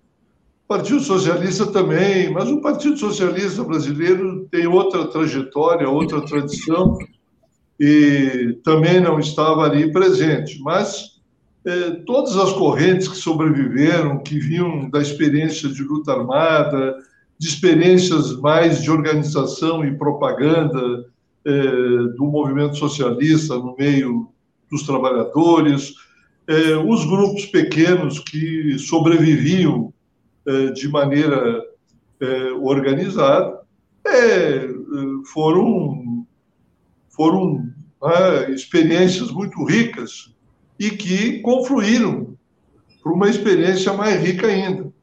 Quer dizer, foi isso que determinou a facilidade com que o partido assumiu, por exemplo, a ideia de absorver correntes de opinião, tendências diferenciadas. Né? É, esta, essa experiência foi, foi riquíssima riquíssima, né? É foi de uma singularidade muito grande, porque nenhum outro partido de esquerda é, viveu essa experiência com a profundidade que nós acabamos construindo, regulamentando. É interessante, né, Raul, que é enquanto a tradição da esquerda brasileira, especialmente a esquerda da tradição comunista, é, ela privilegiava a ideia do centralismo democrático, ou seja, da unificação das opiniões internas, o PT nasceu já aberto à ideia de que não, tem um monte de gente, tendências diferentes, e é bom que haja essa diversidade. Né? Foi interessante isso. Foi um, uma, uma, mudança importante de paradigma ali. Né?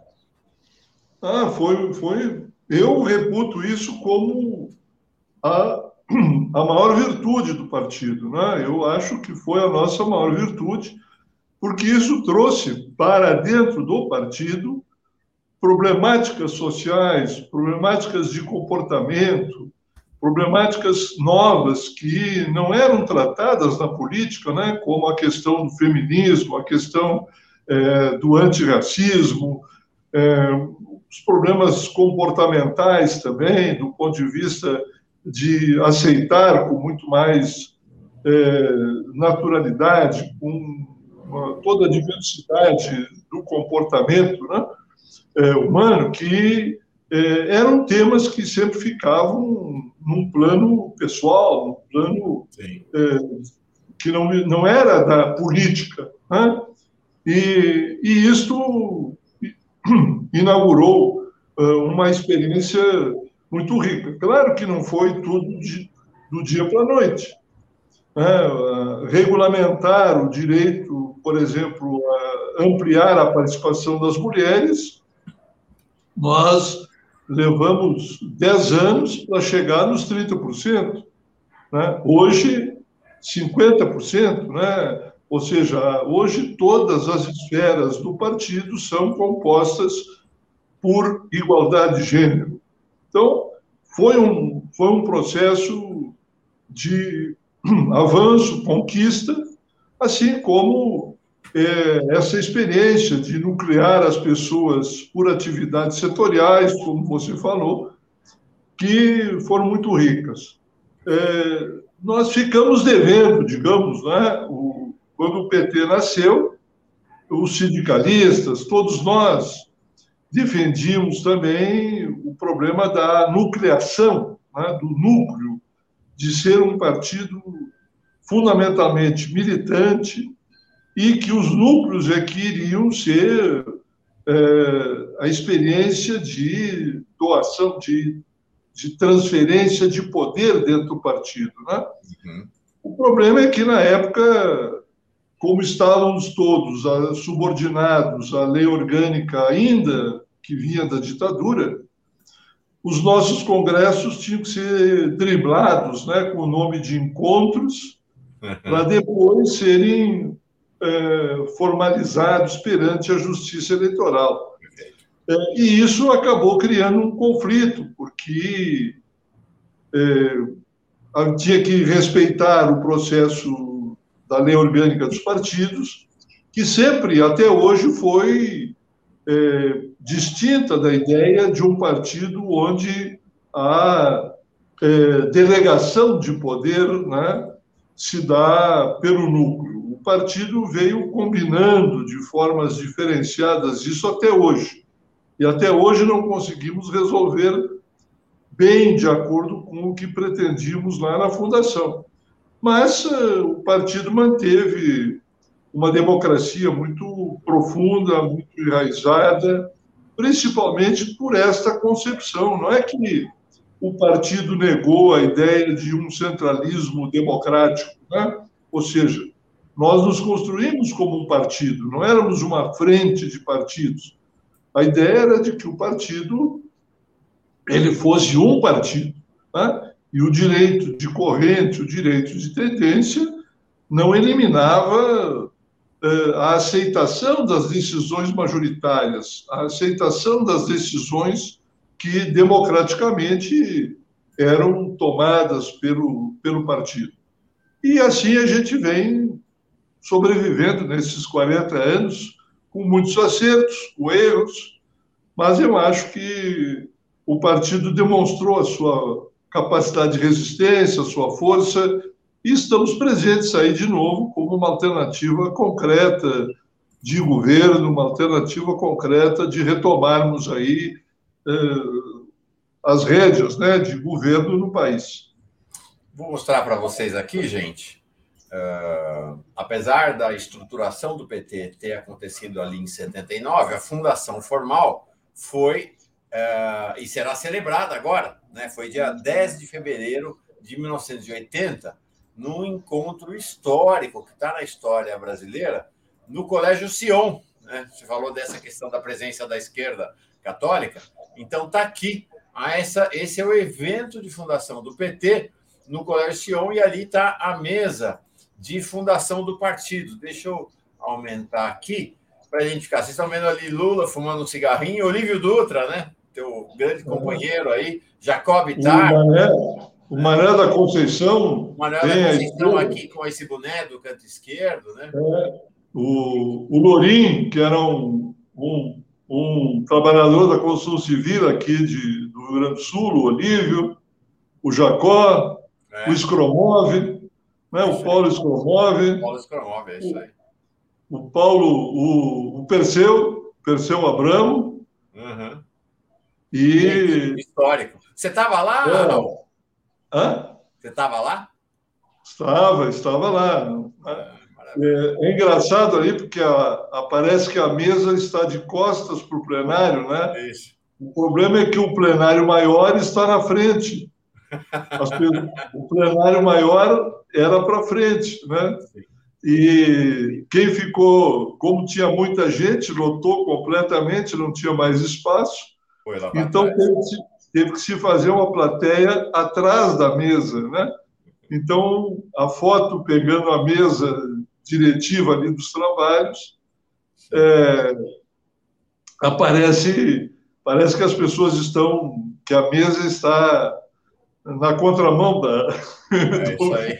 Não, o, o plenário maior estava é, na frente da mesa.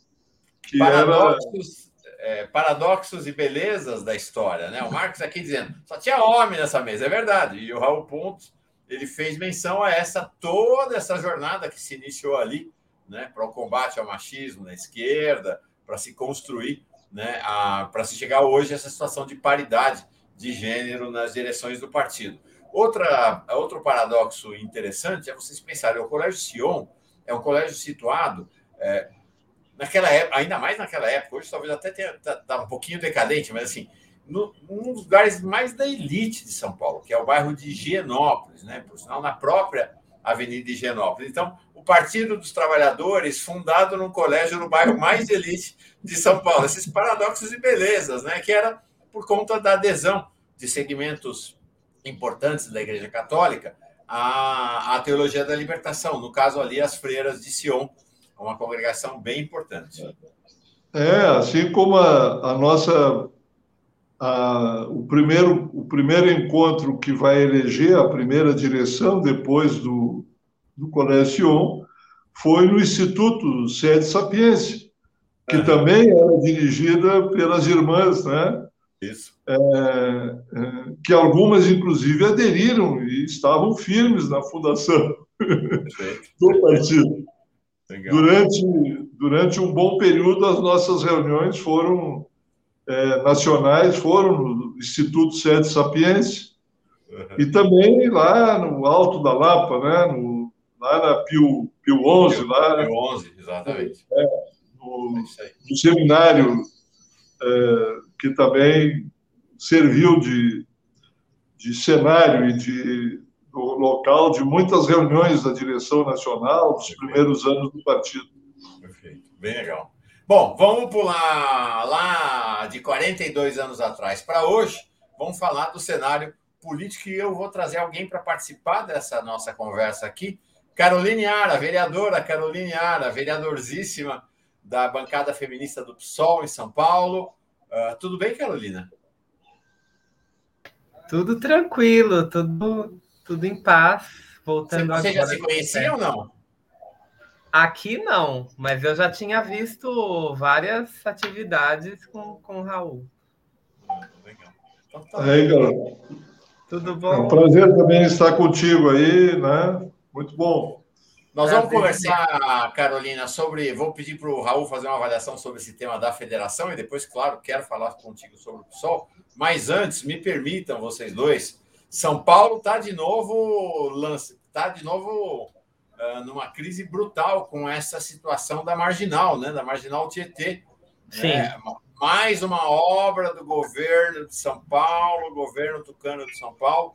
Né? Gente, um negócio que uma, um, uma máquina chamada Tatuzão, que vai fazendo buraco por debaixo da terra em São Paulo, furou a parede entre o rio Tietê e o lugar lá de construção, parece que é obra do metrô. E o rio Tietê invadiu ali a área e derrubou. Situação caótica em São Paulo hoje, né, Carolina? Sim, tanto que eu estava conversando agora com o pessoal que. E com motorista, né? É, justamente porque eu moro num, num. Eu tô num lado da cidade e a câmera tá em outro, né? E a gente tava vendo o que, que a gente ia fazer diante do, diante do caos, né? Como é que eu vou chegar na Câmara hoje, né? Porque, de fato, mais uma vez, uma obra do metrô é, acaba em tragédia. E mais uma vez, uma obra que envolve Rio, né? Não sei se as pessoas lembram, né? Mas quando teve o acidente da linha 4, isso já faz um tempo, né? Da linha 4 amarela, que até morreu uma senhora, que ela foi dividida ao meio, foi um horror na época. É, afundou uma van, né? Afundou Sim. no buraco. As imagens foram Sim. terríveis. Né? era justamente a obra da linha 4 que passaria e, e, passa hoje, né, por debaixo do Rio Pinheiros. E aconteceu aquela tragédia toda porque o terreno em volta de um rio é área de manancial, né? é, é, é, é, é, var, é vargem, né? é margem do rio, e o terreno é mais fofo mesmo. Então ele cedeu inteiro, né, por causa do, do da construção do túnel. E mais uma vez acontece um, um acidente, né, entre aspas, é, envolvendo uma área próxima de um rio, né? Que aí é toda uma discussão, né? É, até que ponto, né, a gente é, respeita a natureza ou até que ponto a gente manipula a natureza para em nome do progresso, né? E a gente sabe que os governos tucanos, em geral, têm uma tendência a, a desprezar né, a, as questões socioambientais da, das cidades, é, aqui em São Paulo, sobretudo, isso é, é uma herança que eles pegaram do malufismo, né, de sair tacando asfalto em, em cima de rio, como fizeram na Avenida do Estado, enfim, uma série de coisas que são feitas, é, e aí depois a conta chega, né, a natureza é, precisa do seu espaço, aí o, o Tatuzão foi lá e furou a parede que separa o rio do, da construção. Então tá um caos, é, teve desmoronamento, enfim. E isso já é um, na esteira de uma semana muito difícil, né? Franco da Rocha, que é aqui do lado, ficou debaixo d'água, ao centro da cidade todo, teve desmoronamento de encostas, né? Nas cidades ao redor. Então é, tá bastante difícil é, essa semana, né? E, o final da outra semana e essa semana por conta é, dessa relação muito conflituosa que São Paulo tem com o seu meio ambiente. Né? Perfeito. Não, dramático mesmo a situação vivida hoje aqui em São Paulo. Eu ainda quero separar um assunto, vamos guardar um tempinho para falar sobre ele, um assunto bem grave que eu quero falar com Carolina e com Raul. Mas antes, Raul, você foi. A, a, gente aqui no Giro teve um, essa coisa bonita que foi ter a Glaze anunciando para nós, assim, foi um susto, assim, né? A primeira vez falou em federação e ninguém estava sabendo, tinha acabado de sair uma reunião com a direção do PSB, veio aqui, falou de federação, que ia mudar tudo. A gente demorou uns dias até poder entender o que estava acontecendo, e esse tema da federação acabou se tornando central uh, para a política brasileira, especialmente para a ideia de uma articulação uh, da centro-esquerda e da esquerda no país. E você já veio aqui conversar com a gente, né? O meu amicíssimo Jefferson Miola falou: ó, se quer falar de federação, tem que falar com o Raul Ponte. Se há alguém que incentivou e abriu esse caminho na direção do PT, foi o Raul Ponte. Então, estou te chamando aqui de volta, evoluiu bastante esse assunto de lá para cá. Como é que está esse assunto e qual é a perspectiva, Raul? Bem, Mauro, olha, é... tomar como referência né, a, a última reunião do Diretório Nacional do Partido, é, esta tese ela foi, foi aprovada como uh, abertura de debate, né, para abrir a discussão. Essa foi a decisão, é, não havia ainda uma definição mais precisa das características, das condições, ainda que elas já estão definidas na própria lei. Né? A lei que criou e possibilitou a federação, ela, do meu ponto de vista, é, é positiva, né? apesar de que todas as mudanças de legislações recentes da, das leis eleitorais são negativas, né? Mantém voto nominal, mantém financiamento privado, é, enfim. Mas essa foi positiva porque ela estabelece critérios, estabeleceu critérios de caráter nacional. A federação de, tem que ter caráter nacional, tem que ter programa, né? tem que ter uma identidade comum, um programa comum tem que ter uma coordenação nacional é, e ela pode se estender também por com coordenações estaduais e até municipais. Isto a lei flexibiliza para os partidos estabelecerem, né? E permite que, no mínimo, ela tem que durar quatro anos. O mínimo. Pode durar 10, 20, 30 anos. Eu espero que ela dure muito. Bem, é, a partir daí, quer dizer, é, as direções partidárias é que vêm, as executivas, né, vêm tratando do tema. E, e já saíram duas ou três reuniões com esse intuito. A própria imprensa já divulgou algumas ideias iniciais que apareceram, é, e nesse aspecto eu acho que eh, nós precisamos ter um debate mais amplo, né? Eh, seja no partido, a própria direção nacional, que não vem acompanhando esse tema, nós teríamos que ter um acompanhamento mais amiúde pela direção nacional. Acho que as primeiras reuniões foram positivas, mas começaram tratando dessa questão de qual seria a proporcionalidade eh, dos partidos numa coordenação nacional. Apareceu a ideia de ter eh, um critério eh, de quórum bastante elevado para criar uma espécie de poder de veto dos pequenos partidos, que também isto é discutível, mas eu entendo que o melhor nesse momento, o, o que deveria nortear esta questão imediatamente, é o debate que a própria lei estabelece, né? o caráter de coerência nacional, de programa nacional. É, a discussão incorporou o PCdoB, incorporou o PSB e o PV, por enquanto. Né? Eu né, sou defensor de que o pessoal devia estar conosco nisso. Acho que, sei que cada partido deve ter, tem o direito né, de é, estabelecer essa opção.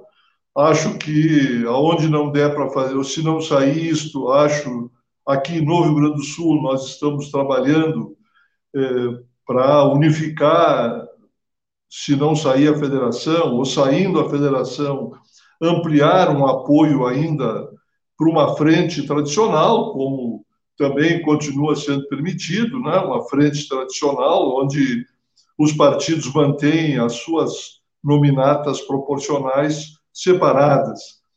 Então, a minha única reserva, por enquanto, é de que eu acho que o debate está muito fechado, apenas em representações partidárias muito pequenas.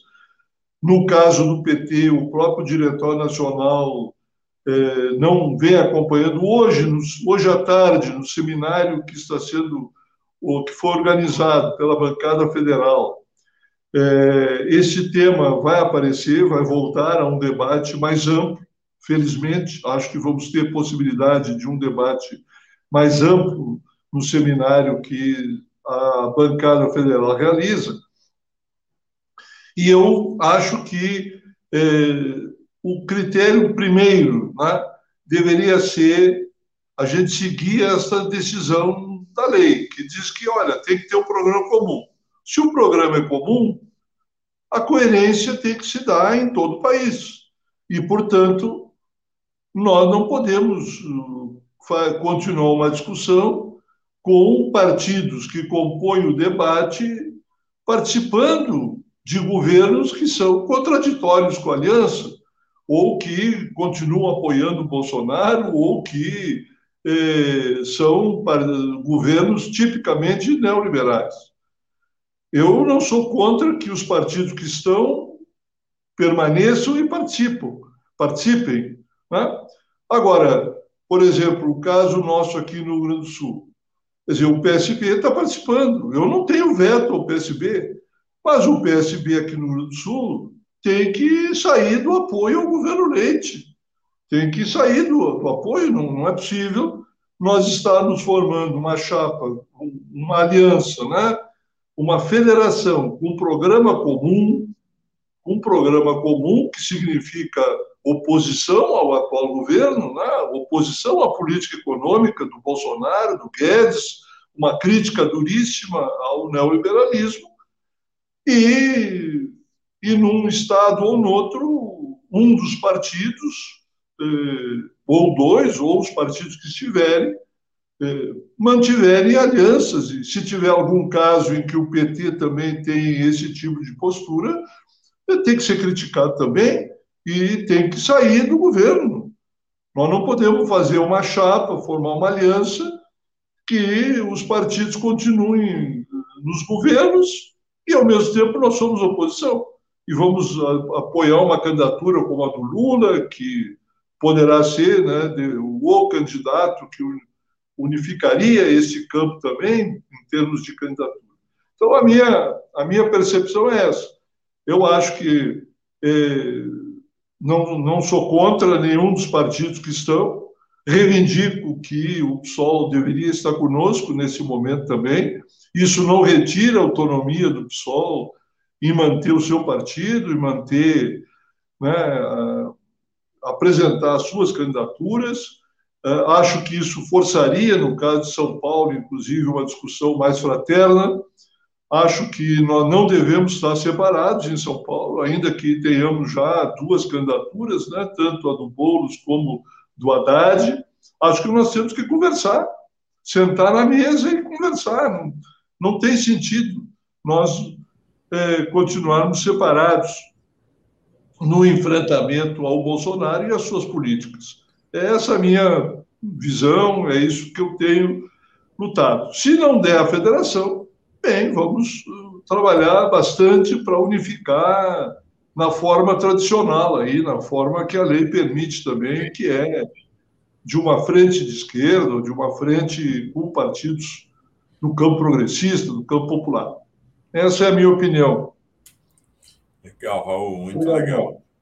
Eu queria Carolina, não queria te perguntar exatamente sobre a federação, porque afinal só não está participando das negociações da federação, mas é claro que você tem total uh, liberdade para falar sobre o assunto. Eu queria mais perguntar sobre a questão da posição do PSOL. É, a, aparentemente está havendo um movimento importante do PSOL. Você aqui sempre defendeu a candidatura do presidente Lula. É? É, nesse fim de semana, o, o, o Boulos, que vinha defendendo já, ele foi muito expressivo na posse da nova diretoria do Sindicato dos Metalúrgicos do ABC quanto a isso, e me surpreendeu, inclusive, o Glauber, Glauber Braga, deputado federal Glauber Braga, que tinha se lançado candidato a presidente do PSOL, né, recuou e está defendendo agora o apoio a Lula. Uh, então, primeira questão para você, vou fazer um, é uma questão em duas partes. A primeira é essa: o PSOL caminha para um consenso em torno do apoio à candidatura Lula, primeiro. E o segundo, mais cedo aqui, o, o cientista político Matias Alencastro disse o seguinte: o PSB é bom, uh, o PCdoB é ótimo, o PDT é legal, o PV é maravilha. Agora, o sinal de que a esquerda brasileira está unida seria uma, de fato, uma união entre PT e PSOL, né? Esqui... O significado de esquerda unida no Brasil é PT e PSOL. O resto é outra história, é centro-esquerda ou são partidos sem grande expressão. Né? Então, falou, tem um é. símbolo nessa união que, que é muito grande e muito forte. Então, queria te perguntar sobre essa questão e aí daqui a pouquinho a gente fala sobre São Paulo. Sim. É, é pessoal, é, eu, eu costumo brincar até, né? Que o pessoal é o filho rebelde do PT, né? É aquele filho que saiu, assim, falou, ah, não. Mas mantém muita coisa, né? É, e, e tem uma proximidade política em várias pautas, né? Por exemplo, a pauta de direitos humanos, a pauta de pessoas trans, LGBTQIA+, foram os partidos que se manifestaram com relação à, à visibilidade trans de maneira mais contundente, enfim tem uma série de coisas que, que unem historicamente o, o PT e o PSOL, é, mas também é, algumas divergências, né, que são naturais no campo político da esquerda. O que eu acho sobre a federação e o que mais tem resistência dentro do PSOL é de fato o que o Raul estava dizendo sobre os outros partidos de centro-esquerda, é, sobretudo o PSB, tá? é, e, e, alguns outros que, que de fato fazem é, parte de, de, governos estaduais, sobretudo no, no eixo centro-sul, né? Porque no Nordeste e no Norte, eles, é, PSB é mais à esquerda, né? Esses partidos tendem a ser mais à esquerda. E chega no Sul e Sudeste, eles é, de fato acabam indo para centro-direita, né? É, então é, é, uma grande polêmica dentro do PSOL né, é, essa situação, porque aqui em São Paulo, por exemplo, o PSB foi durante muitos anos né, é, vice do, do, do PSDB e, e, políticas neoliberais muito fortes foram aplicadas né, durante esse período, além de uma militarização muito forte também, maior do que já existia da polícia. Então, são, são áreas muito sensíveis ao PSOL, né? É, então, eu acho que a federação, nesse sentido, é, acaba ganhando resistência interna por conta é, desses fatores. Em relação à frente de esquerda, eu acho bem mais possível ah, ela acontecer e sou muito defensora dela e não escondo isso há, há, muito tempo que eu falo isso aqui, inclusive. Antes do PSOL, não é, Mauro? Antes do PSOL se decidir, eu já estava falando é, que, de fato, a gente precisa de uma frente de esquerda nacional é, que una né, os partidos de centro-esquerda e esquerda, todos os representantes da classe trabalhadora, é, porque a derrubada do Bolsonaro só vai se dar nesse, nesse, nesse diapasão, até porque está muito difícil a gente levar milhões para as ruas, né? Então, é, a gente precisa, não é uma questão de, do que é melhor, é uma necessidade urgente. Eu até é, saúdo, inclusive, o, o, Glauber, né, o deputado Glauber Braga, um grande companheiro de luta, por ele ter recuado, né? Porque ainda, eu não diria, Maura, a sua pergunta, né? Que, que há um consenso dentro do PSOL. Mas eu diria que já há uma boa maioria, né? uma maioria expressiva, uma maioria é, muito, muito grande. Né? Então, é, e, com o recuo do Glauber, essa, essa maioria se consolida. Né? E, e é como a gente é, é um partido que inclusive aprendeu dentro do Partido dos Trabalhadores a, a fazer suas discussões, a ter toda uma democracia interna, a gente vai ainda decidir oficialmente, mas já se consolida né, o apoio à, à, à candidatura Lula e a candidatura do, do Boulos a, a governo do, do Estado, nós estamos é, discutindo também. Né? Ainda se mantém, claro. É, mas tudo, tudo é. A gente fala, né? Esse ano eleitoral, como é uma eleição muito atípica, tudo está em aberto. Né? A gente está discutindo. E, e, o Partido dos Trabalhadores é, é, é, o, digamos, o nosso principal aliado, né? junto com a esquerda. Né? É, então, tem os outros partidos de esquerda também, né? que não quiseram, alguns nem quiseram estar no debate eleitoral, mas eles também são nossos aliados queria te fazer uma questão. Então, com toda a delicadeza e afetividade, porque acho que esse é um assunto nesse momento realmente sensível, mas importante, e você, de certa maneira, já, eh, já sinaliza. Você acha que tem. Porque o Matias Alencastro, mais cedo, Raul e Carol, estava dizendo exatamente isso: que a questão da humanidade em São Paulo é chave, porque você tem o eixo é, poder, é, o poder da República e o poder do maior Estado, mais pujante, mais potente, mais populoso, mais populoso nas mãos da esquerda, será uma revolução verdadeira na história do país. Então, é, e aí ele fala, isso é fundamental essa união. Né? Inclusive ele fala, é interessante, do ponto de vista simbólico, mais do que apoiar o Lula, o que vai representar para a esquerda brasileira esse símbolo da unidade será a união em São Paulo. Você acha que há possibilidade ainda de construir uma unidade em São Paulo? É, eu diria que a maioria que a gente conseguiu consolidar na questão federal ainda está bastante, bastante mais complicado no, na questão estadual, né? Porque a gente sabe quando chega nos estados tem toda uma questão do, do, dos proporcionais, da legenda, enfim, medo da legenda sumir no estado e tudo mais. Então, ainda está em muitas discussões, né? E, como eu já disse outras vezes aqui, a questão do próprio camarada Boulos, né?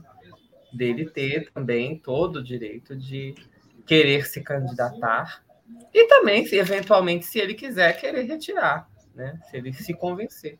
Acho que está é, é tá tudo em aberto, assim, não há nenhum, nenhuma decisão tomada nesse sentido de retirar a candidatura. A candidatura ainda está de pé, a candidatura do PSOL no, no Estado. É, inclusive, os jornais, aí foram os jornais que me informaram e eu confirmei com, com a direção de que, que nosso querido Lula vinha conversar com o Bolo. Né? Não sei o que, que vai sair dessa conversa.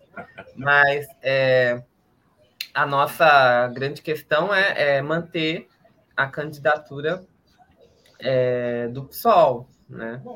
É, mas vamos ver, vamos ver. Eu acho que ainda tem, tem até março, abril, ainda tem tempo de, é, de negociação. Né? É, Raul, você concorda com essa avaliação do. Bom, primeiro eu queria suas ponderações sobre a fala da Carolina. E, e, e você concorda com essa avaliação do, do Matias Alencastro, que apesar do PSOL não ser a maior força da centro-esquerda, vamos dizer assim, no país, mas sim é, é uma força da esquerda depois do PT, de que há uma sinalização para o eleitorado, há uma sinalização para todo o país, se houver essa unidade PT-PSOL? Sim, sem dúvida, né? Porque uh, o meu o meu raciocínio, está muito ligado à, à experiência desses últimos anos, né?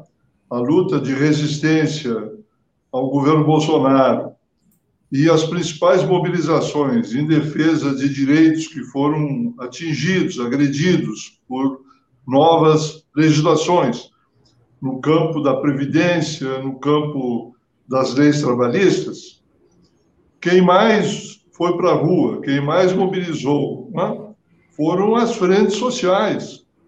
A a Frente Povo Sem Medo, a Frente Brasil Popular, que eh, onde estão presentes os nossos partidos. e as nossas relações com o movimento sindical, com os movimentos sociais. E grande parte dessas pessoas não estão filiadas no PT ou no PSOL ou no PCdoB. Né? São milhares de pessoas que vieram às ruas e que, eh, nas suas manifestações espontâneas, elas eh, cobram muito, reclamam muito da ausência de uma unidade entre nós. E pregam isso, defendem, né, nos conclamam a é, construir essa unidade. Isso foi o que eu mais ouvi, e mesmo um pouco aposentado, né, eu participei de quase todas as passeatas, caminhadas, marchas que fizemos aqui nos anos 20, de, na, na resistência ao golpe, na resistência às medidas do Guedes e do Bolsonaro. Então, eu ouvi muito isso. E de pessoas, de passeatas que tinham milhares de pessoas, muito mais do que os nossos filiados juntos. Então, eu sou defensor de que essa expectativa ela está presente nas pessoas. E na aritmética política, um e dois, um e um não é dois, um e um é três, né? porque se adquire uma capacidade, uma potencialidade de, de atração, de demonstração de força, de capacidade de aglutinação, de mobilização de campanha, que é muito superior. Muito superior. E nós já vivemos experiências muito. Eu mesmo, você sabe, eu já tinha é, deixado de concorrer, já não era mais deputado aqui no Sul, mas em 2016 é, acabei sendo chamado pelo partido a ser candidato de novo, né? E, e tive que disputar junto com a Luciana, com a do PSOL, né, com a qual ela não tinha divergência para governar, nem. Quer dizer, eu espero, né, queria que nós estivéssemos juntos. E o resultado eleitoral mostrou que, se nós estivéssemos juntos, nós teríamos ido, um de nós dois teria ido ao segundo turno. Se tivéssemos uma única candidatura, né?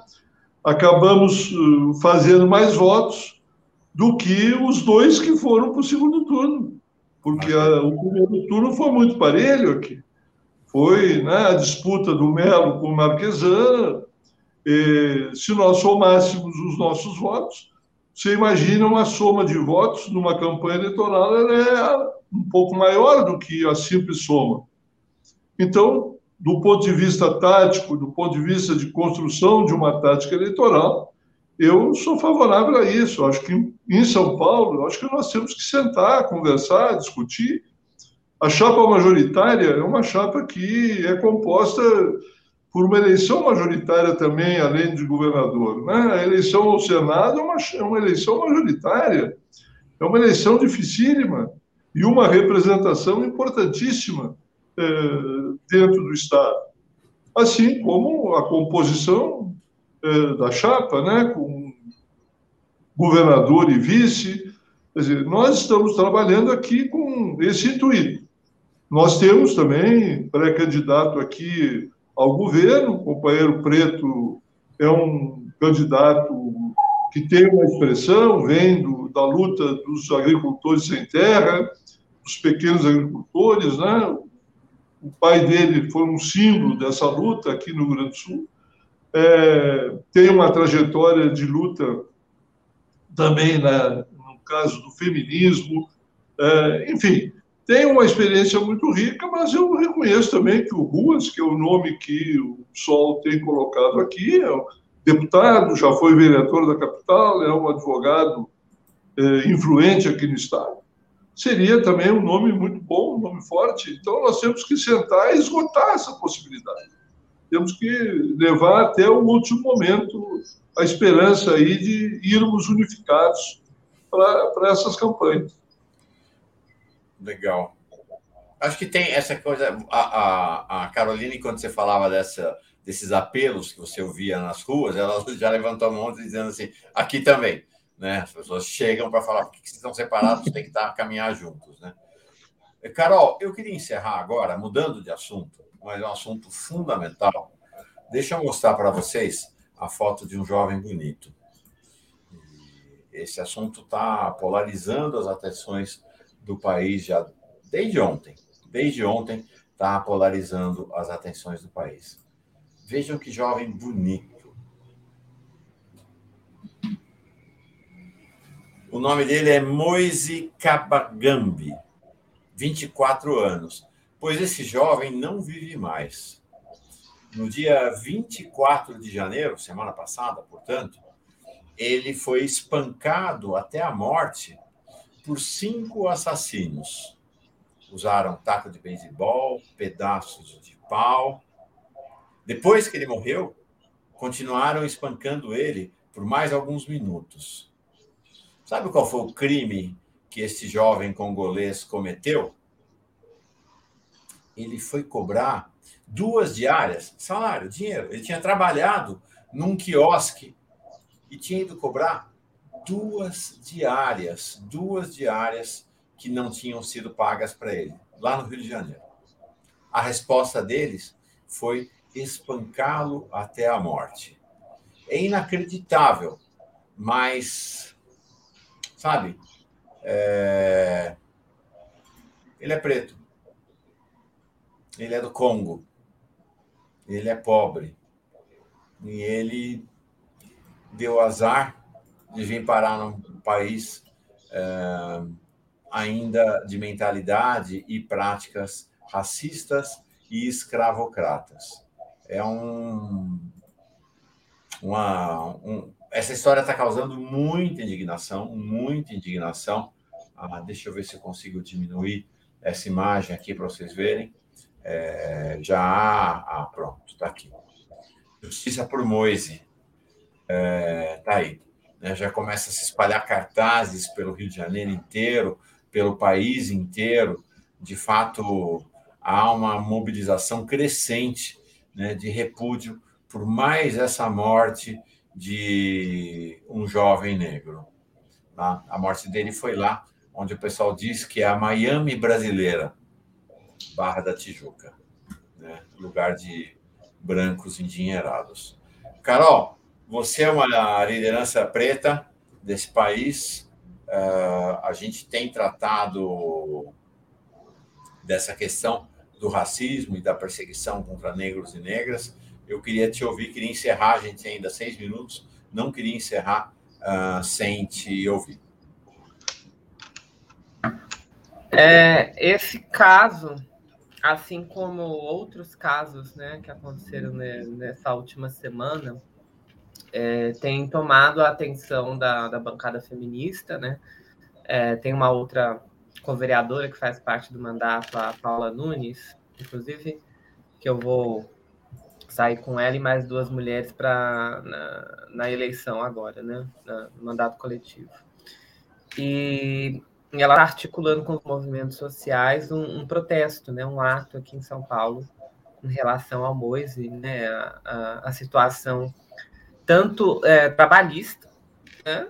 É, porque é, também a gente não pode tirar a culpa da reforma trabalhista de uma coisa dessas é, ter acontecido, porque deixou as pessoas sem nenhum tipo de proteção e de direitos, né? É, e também racial, racial e migratório, né? Porque é, é de uma crueldade enorme, né? Mostra um ódio a, a, ao migrante e um ódio às pessoas negras absurdo, né? É, e a gente está nessa cultura, né? A gente está numa cultura que na semana da visibilidade trans foi é, morte queimada um, um, uma mulher trans na região de Niterói, né? Ali próximo. Né? Eu vi isso nas redes sociais da vereadora Beni Brioli, que também está sendo ameaçada é, o tempo inteiro pelas, pelos grupos neo, neonazistas, né? É, e do mesmo modo como eu fui atacada o ano inteiro inteiro, né? O ano passado inteiro. É, Ah, e mais, né, Carol? Sofreu um atentado a bala, inclusive. Sofri um atentado, né? Que jogaram bombas na minha casa, né? Descobriram que foram bombas. É, na semana da visibilidade trans do ano passado. E depois outras coisas, né? Perseguição de vereadoras e vereadores da extrema-direita, transfobia, é, uma série de, de, de, questões violentas, ameaças é, pelo mesmo é, rapaz, o garçom reaça, que invadiu o gabinete da Erika Hilton. Ele também me ameaçou desejando coisas ruins, até a morte para mim por eu viver com HIV. Então, é, nós estamos nesse país que sempre teve essas questões estruturais como ferida aberta, né? Não à toa a sociologia se debruça há 80 anos sobre a questão racial no Brasil, né? Tá aí é, Virginia Bicudo, Florestan Fernandes e tantas outras figuras que pensaram sobre isso, né? É, só que a gente não resolveu ainda. Né? E, e, a gente precisa resolver, a gente precisa pensar é, raça enquanto a estrutura das classes sociais no Brasil. Né? Porque a maioria das, das pessoas trans também, das pessoas LGBTs também que morrem, estão negras. Né? Então, por que que até na hora do ódio homofóbico, do ódio transfóbico, é, os algozes, em geral, escolhem as pessoas negras dessa população para serem mais cruéis? Né? Do mesmo modo, Moise, né? se fosse talvez uma pessoa branca, teria apanhado, mas não teria morrido da forma que ele morreu. É, é, é sobre isso que a gente fala né, quando, quando falamos de, da questão racial, né, da, do nível maior de exploração e de crueldade que, que são é, destinados a esses corpos. Isso precisa acabar. Nós precisamos nos unir nessa indignação. Né? Precisamos fazer uma grande é, onda de indignação sobre isso para que não seja mais aceitável. Do mesmo modo que a gente não aceitou a morte da Marielle, né? a gente não pode aceitar também a morte de uma pessoa que sai do seu país, uma pessoa negra que sai do seu país por condições econômicas, às vezes por condições de guerra, né? Uhum. E, e, vem para cá em busca da sobrevivência e chega aqui e encontra a morte. Isso não pode ser tolerado. E a gente sabe que tem uma pessoa no Palácio do Planalto, no, no Palácio do, do Alvorada, que incentiva, insufla essas coisas, né? E que está armando essas pessoas que pensam desse jeito né, com a flexibilização do CAC. Né? A gente, o Fantástico fica mostrando, né, por exemplo, acho engraçado isso, fica mostrando o aumento, né, do, do, dos grupos neo, neonazistas, do, dos armamentos, dos treinamentos, tudo, mas não dá o nome da pessoa que incentivou e fez possível esse aumento, que é do, o, o senhor Jair é, Bolsonaro. Então nós temos que derrubá-lo mas também lutar contra todas essas estruturas. Essa é a minha opinião.